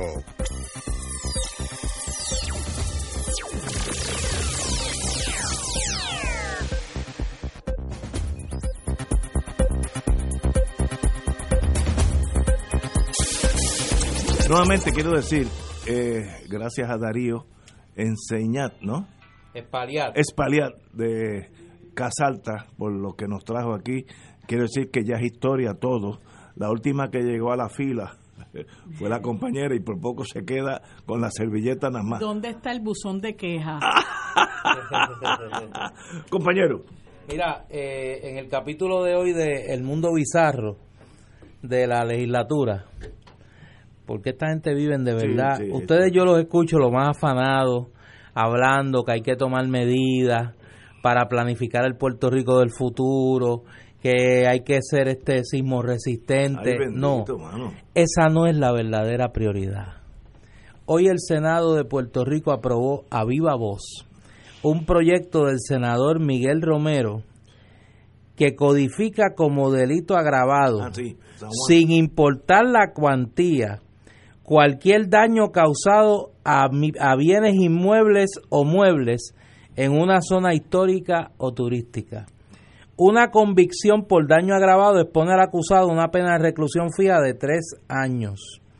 El Estado de Derecho actual dispone que cualquier persona convicta por daño agravado se expone igualmente a una multa de hasta 10 mil dólares, pero el proyecto del Senado 1479, repito, de la autoridad del senador Miguel Romero, Futuro alcalde. le permite, no, estás equivocado. Yo ahorita te digo quién va a ser el alcalde de San Juan. pero sigan, No, no, sigan, sí. sigan. Pero el proyecto del Senado 1479 le permite al tribunal imponer una pena de restitución equivalente al doble de los daños provocados. Yo he insistido muchas veces que en Puerto Rico hay una desconexión total entre la conversación de la clase política y la cotidianidad compleja de la gente. En este momento nosotros, usted le pregunta al común de los mortales y está preocupado por qué medidas se van a tomar para que Puerto Rico, si sufriera, Dios nos proteja, un sismo de magnitud considerable, lo puede enfrentar. Esta gente, su preocupación es que si vuelve a haber una protesta en el viejo San Juan, el que se atreva a escribir una pared, lo metan, yo me imagino que abrirán otra vez los calabozos del morro para que lo metan ahí, porque ya lo que le falta es eso a esta gente. Abrirán los calabozos del morro para que lo metan allí. Como es en el viejo San Juan, pues están allí mismo. No hay que moverlo. Y yo creo que este fanatismo, este, este absurdo de esta gente, llega a unos niveles eh, insospechados. Ellos tienen en sus manos, en la Asamblea Legislativa, en Cámara y Senado, en el Senado radicada por Juan Dalmao, en la Cámara radicada por Manuel Natal y por Denis Márquez, sendas resoluciones para crear comisiones de diverso tipo para investigar el reparto de suministros a partir del paso del huracán Irma para acá. ¿Han hecho algo? Nada. No han hecho nada. Dígame qué problema producto de la crisis humanitaria que enfrenta Puerto Rico tras el paso de los huracanes Irma y María primero y luego tras el impacto de dos sismos considerables ha atendido la Asamblea Legislativa. Dígame uno, uno. Ah, pero hay tiempo para aprobar esta medida de Miguel Romero. Para tipificar como delito que lo, pro- lo, lo único que falta es que restituyan el garrote vil al que escriba una pared en el viejo San Juan. Y esas son las prioridades de esta gente. Marilu, Bueno, como- pero sí. como eso te toca a ti más que más que a mí, porque usted Increíble. usted usted tiene su carpeta por el Dios San Juan. De- dígame, querida Mira, hermana. No, lo que quería decir es que eh, eh, es, es cierto lo que dice lo que dice Néstor, que hay una doble vara, ¿verdad? Aquí hay unos delincuentes que hoy pueden estar residiendo de lo más cómodos en el distrito Brickell de Miami y ahí este y eso no es el foco de la atención de la Asamblea Legislativa. Este y recuerdo cuan- en las vistas de confirmación de la actual secretaria de Justicia que el foco de ella era eh, estudiar los vándalos, eh, investigar a los vándalos del verano del 2019 y no podía dar información de ninguna otra investigación porque todo eso estaba bajo investigación.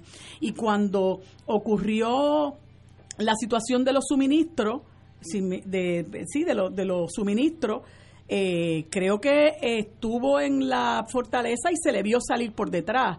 O sea que, que realmente, y, y, y ni olvidar que con relación a la huelga del 2010 de la Universidad de Puerto Rico, todavía hay unos estudiantes que están siendo juzgados eh, por la, el Departamento de Justicia que entonces eh, eh, eh, que era, el- era, era eh, ¿cómo se llama? El que corre el que corre que, que regatea Wi- Ay, Billy- este- Billy, Billy, Billy Somoza. Sí, Billy Somoza. ¿Cómo olvidarlo? Este, y, consti- y El de continuaron. los Goofy Games. Claro, y continuaron bajo la bajo el mandato de, de Wanda Vázquez.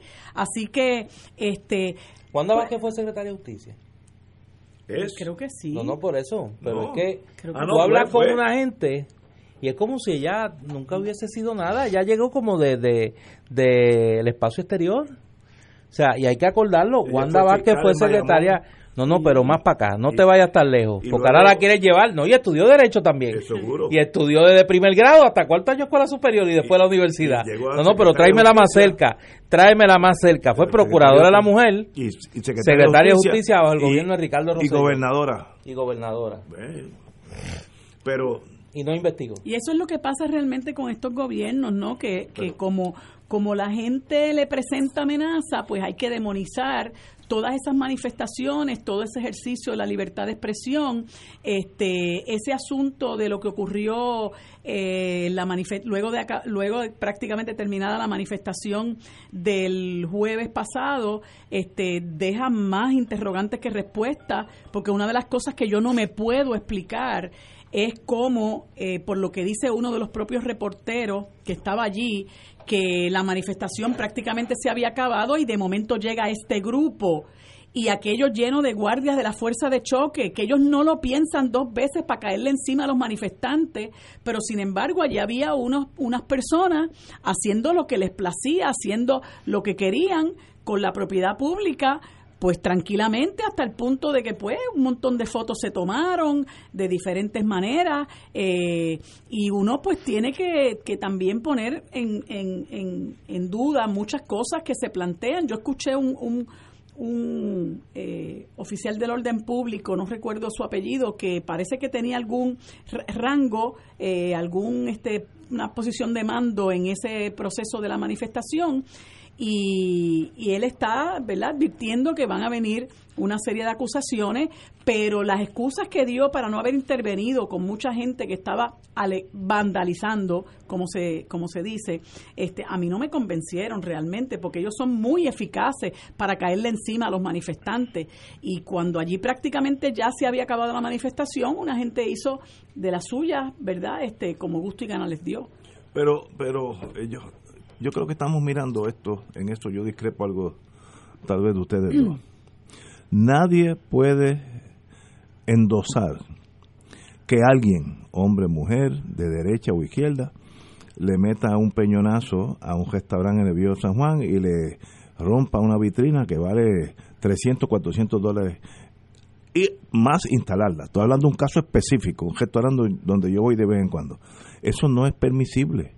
Si es de derecha, si es de izquierda, la lo que usted quiera, eso no puede hacerse. Nadie puede... eh, que nadie puede estar de acuerdo con que eso se bueno, haga. ok, ok. Lo- mi única queja, mi única queja, y no, hemos, no, no he tenido... Bueno, ya no, ya, ahora es secretario de Estado. Y, iba a decir, no he tenido el, el privilegio de, de estar con Elmer Román, ahora es secretario de Estado. Bueno, pero yo conozco a Janel, estaré con él. Mi única queja de la última ¿Ya tomó cosa. calles? No, no, mi única queja, yo yo no yo no he hablado con Javier. Lo conocía cuando estaba a cargo de la DEA y fue muy eficaz, yo no sé ahora.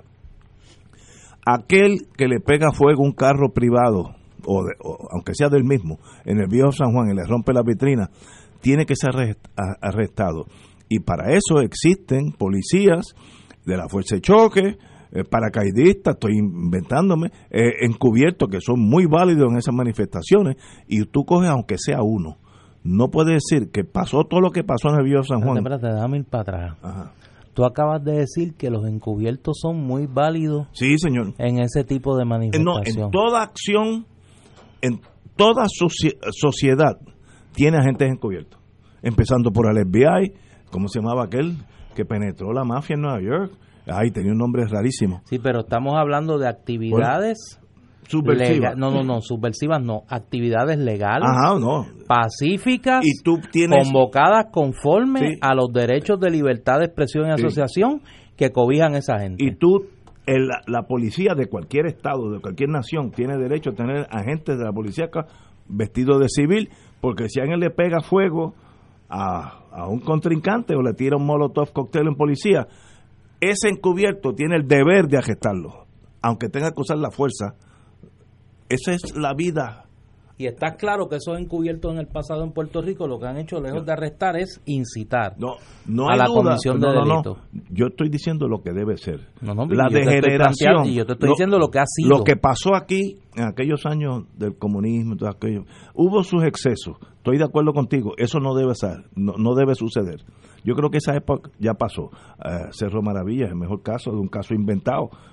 Yo, yo no estoy encubriendo a la policía. Ahora, una manifestación de San Juan que pintan un 20, 30 tiendas con pintura de esa colorada, con palabras hasta obscenas, queman eh, un carro, rompen 14 vi- vitrinas. Eso no es aceptable en ningún país, ni aquí ni en Suiza. Eso no puede ser. Y si tú crees que yo estoy exagerando, haz eso mismo en Red Square en Moscú. Haz, haz lo mismo. Y no, no salen de allí vivos. Pero eh, yo tampoco cu- culpo a la policía soviética, eh, rusa, fíjate, yo soviética. No, no ves que tú estás ahí, tú, tú te quedaste toqueado ahí. Pero así es que tiene que ser. Y yo no, mira, yo, yo conozco un poquito de ese mundo. De dos mil personas, mayormente eh, personas de tendencia izquierdista, de esas dos mil, hay cinco que tienen problemas emocionales. que si, igual que si fuera de la derecha, hay cinco que están desajustados. Y el momento de ellos de gloria es ese momento de derecha o izquierda, lo mismo. Pues esos cinco tú los arrestas porque no pueden dañar la manifestación pacífica de la izquierda, donde Marilu yo sé que va a ir allí, va a dejar saber su- sus emociones de una manera pacífica. Yo no, no, no le voy a meter un peñonazo a una vitrina. Yo conozco a Marilu, eso no va a pasar. Es más, si alguien me dice que lo hizo, yo, yo sé que está mintiendo. Yo conozco a Marilu. Ahora, hay cinco tipos. Ya tengo abogado para No, ya- No, veo, ya veo. No, no, no. la coartada ya está. Ya él tiene su coartada. Es que yo sé la gente. Ahora, Abogado y testigo de reputación. que yo, aunque no estaba allí, te vi. Ahora, hay cinco tipos que son los mismos. Mira, si tú ves la, la marcha del primero de mayo, aquella que hubo y palo, y ves la de el San Juan, dos de los tipos eran los mismos. Yo en eso me fijo. Y no hay problema. Pero esos no pueden quemar carros en el viejo San Juan.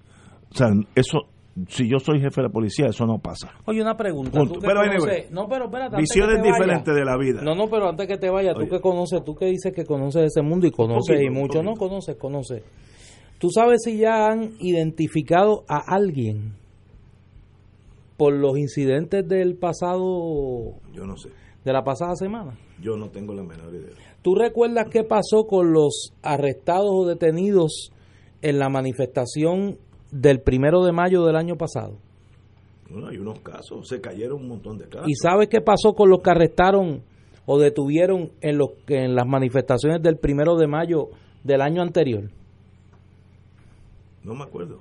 ¿Y te acuerdas Eso qué no- pasó? No, no. No debilita mi tesis. No, no, no, no, no, no, no, no. Si la policía es inefectiva, un problema de la No, policía. no. O si la policía coloca encubiertos para provocar la violencia Está mal hecho. en unas actividades, luego hacen la pantomima de arrestarlo, luego hacen, después por allá, lo sueltan, pero hicieron la denuncia, mancharon la actividad, dañaron la reputación de los manifestantes que van y se manifiestan pacíficamente y el año que viene o en el incidente que viene volvemos a lo mismo. Pero y que- volvemos al mismo sainete. Pero tú dijiste la palabra clave.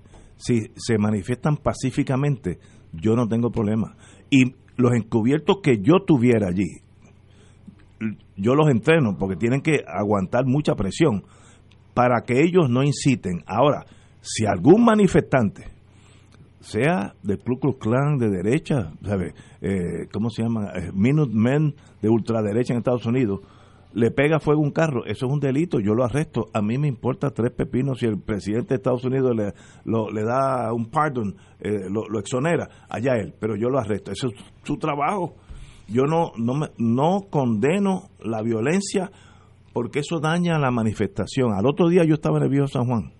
¿Cómo es que tú no condenas? No, tú no condonas. Yo no la condono violencia. la violencia. Al otro día de la manifestación, eh, yo fui a almorzar y mi mesa, que es un poco de derecha, por no decir, Un poco. todos le echaban la culpa a todos los que estaban allí. Esos dos mil que estaban allí, todos son comunistas, hay que ajetarlos a los dos mil. Eso es una, es una reacción absurda. Y eso es un reflejo de lo que hay en la mayoría de la legislatura, tristemente. Bueno, yo no sé, yo no sé de la legislatura. Tenemos que ir a una pausa. Pero aquel que tiene una piedra, que esconda la mano, si no, yo lo voy a arrestar. A una pausa. Fuego Cruzado está contigo en todo Puerto Rico. En la calle Loíza en Punta Las Marías se encuentra el restaurante Mar del Caribe, con un ambiente acogedor y cómodas facilidades. Nuestro sabroso menú consta de mariscos, comida criolla e internacional. Pruebe nuestro delicioso mofongo de yuca relleno de churrasco. Restaurante Mar del Caribe, la Casa de la Paella, 17.95 por persona. Amplio salón de actividades para su fiesta navideña familiar o corporativa. Ofrecemos vale parking gratis. Restaurante Mar del Caribe, calle Eloísa, Punta Las Marías, 787-545-5025. América en Misión. El Evangelio es alegría. Rumbo al lanzamiento internacional del sexto Congreso Americano Misionero CAM 6.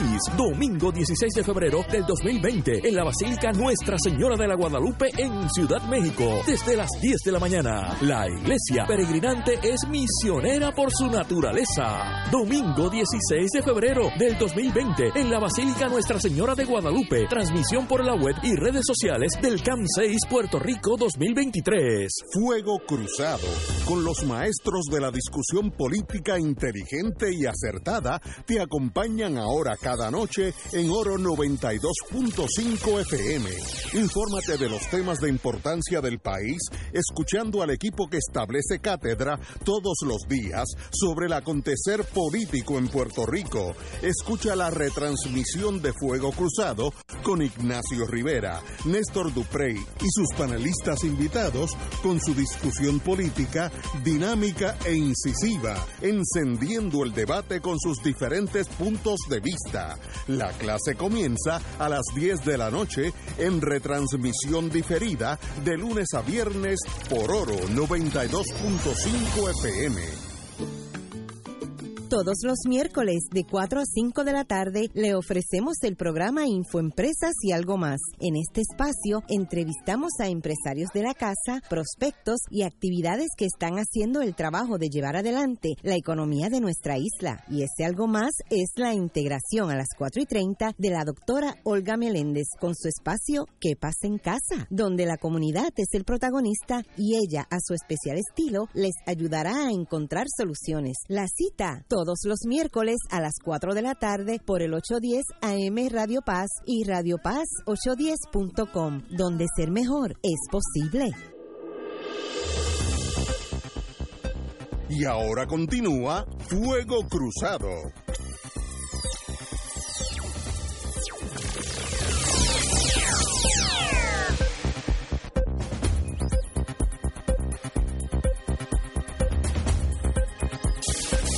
Doña Marilu. Bueno, eh, quería anunciar primero que hoy a las 7 de la noche comienzan de nuevo las clases de salsa en la Casa Soberanista. Mm, no, clases de salsa otra vez. Otra vez, están todos Sí. invitados. Eh, aquellos buenas. que quieran, ¿verdad? Este sacudir el esqueleto, pie, como un dicen, echar un pie, pues allí a las 7 de la noche, martes y jueves. Martes y jueves este por el próximo mes. Y mañana, eh, 29 de enero a las 7 de la noche, tenemos un conversatorio con un panel de lujo.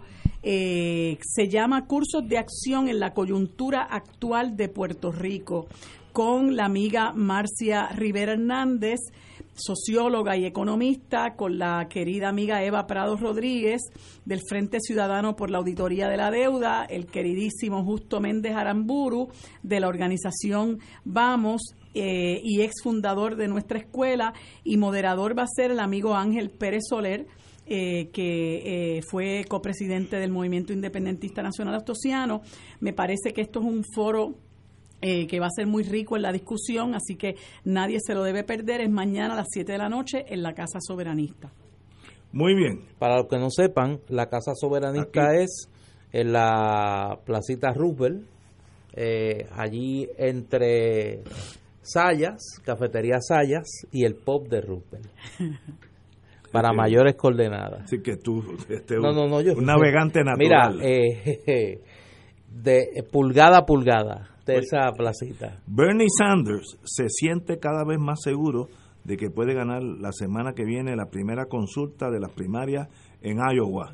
Eh, mientras, Eso parece. mientras sus rivales deciden qué actitud tomar hacia un candidato al que le dan pocas posibilidades de, de poder derrotar a Donald Trump. Estoy de acuerdo con ellos. Eh, Joe Biden lo criticó indirectamente, sin mencionarlo, al hablar del costo de sus propuestas más ambiciosas. Un seguro médico universal, que en eso yo estoy con Biden, educación universitaria gratis, estoy con Biden, y fuertes medidas para contener el cambio climático. Oye, yo estoy de, yo estoy de Biden, entonces, de 3-3. No creo que ganen votos con esas propuestas, dijo Biden. Quiere decir que Biden es la, el ala conservador de los demócratas y, y, y, y Bernie está en el otro lado. Bueno, de otro, Oye, la verdad que el- el- los medios de comunicación en Estados Unidos, el establishment mediático, ha demonizado de una manera tan apabullante a Bernie Sanders. oye, sí, Porque decir, yo tengo frente a mí, yo, los que oyen este programa con frecuencia saben que yo soy un eh, fanático de las encuestas. Yo la sigo, la política norteamericana pues la sigo con algún, algún detalle.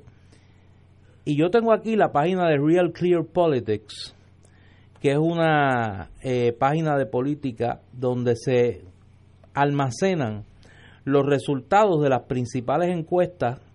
Tengo aquí la encuesta de Emerson, la de ABC, el Washington Post, la de Fox News, la de CNN, la de eh.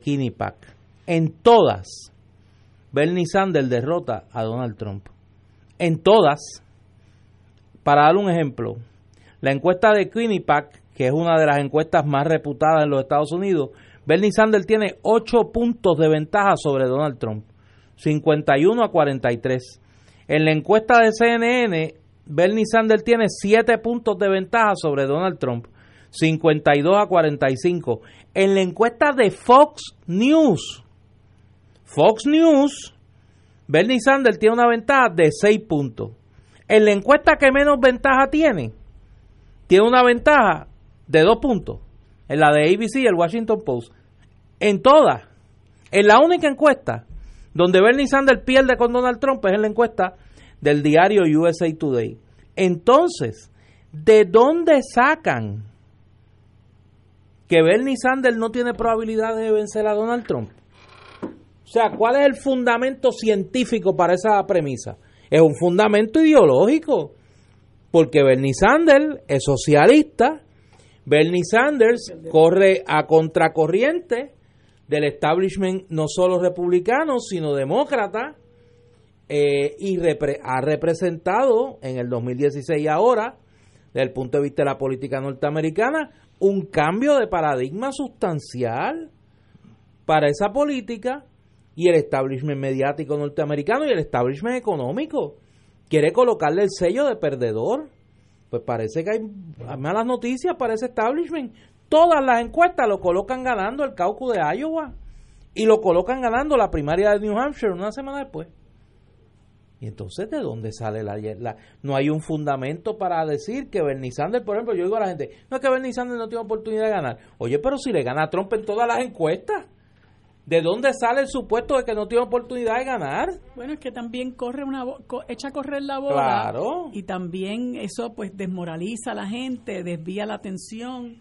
Este, yo lo que espero es que yo lo que espero es que el pueblo estadounidense, que yo sé que ahí hay mucha gente luchadora, buena, consciente, preocupada por lo que está pasando con su país eh, y en lo que lo ha convertido Donald Trump, logren eh, ¿verdad? superar las divisiones y las diferencias entre los candidatos que hay ahora demócratas, eh, que yo pues creo que, que entre todos, pues este Warren y, Sanders los, los destaco. No sé dónde está parada ahora mismo Tulsi Gabbard, que me parece que también es una buena candidata, pero la han ninguneado este, y, ha, y ha enfrentado eh, directamente el establishment este estadounidense.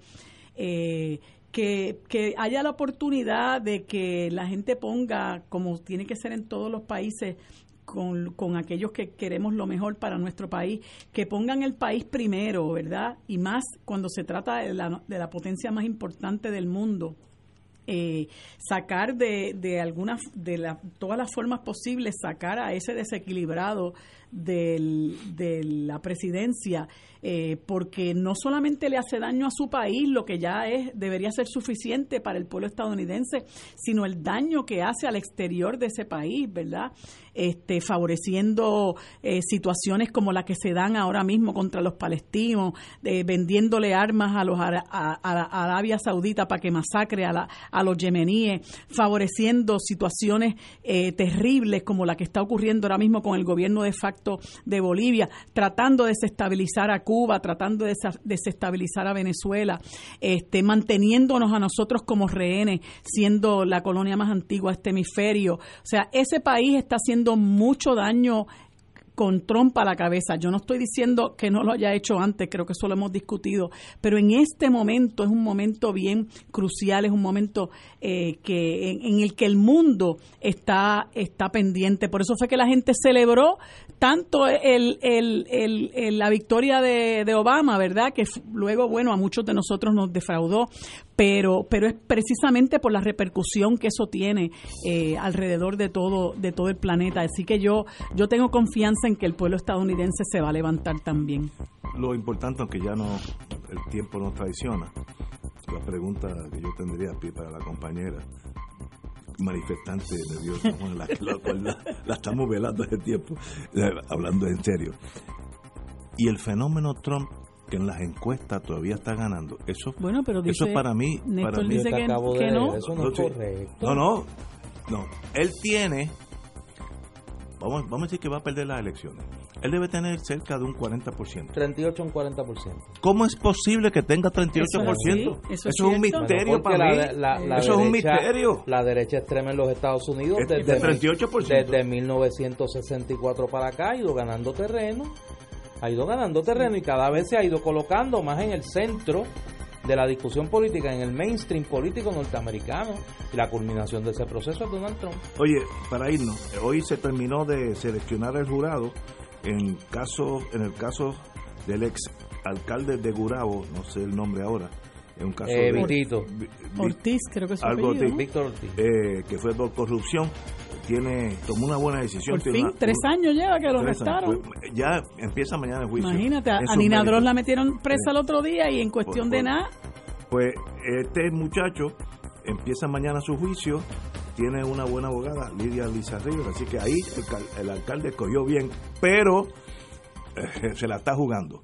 Hoy es el natalicio del apóstol de la patria cubana, José, José Martí. José Martí Pérez. Que todo.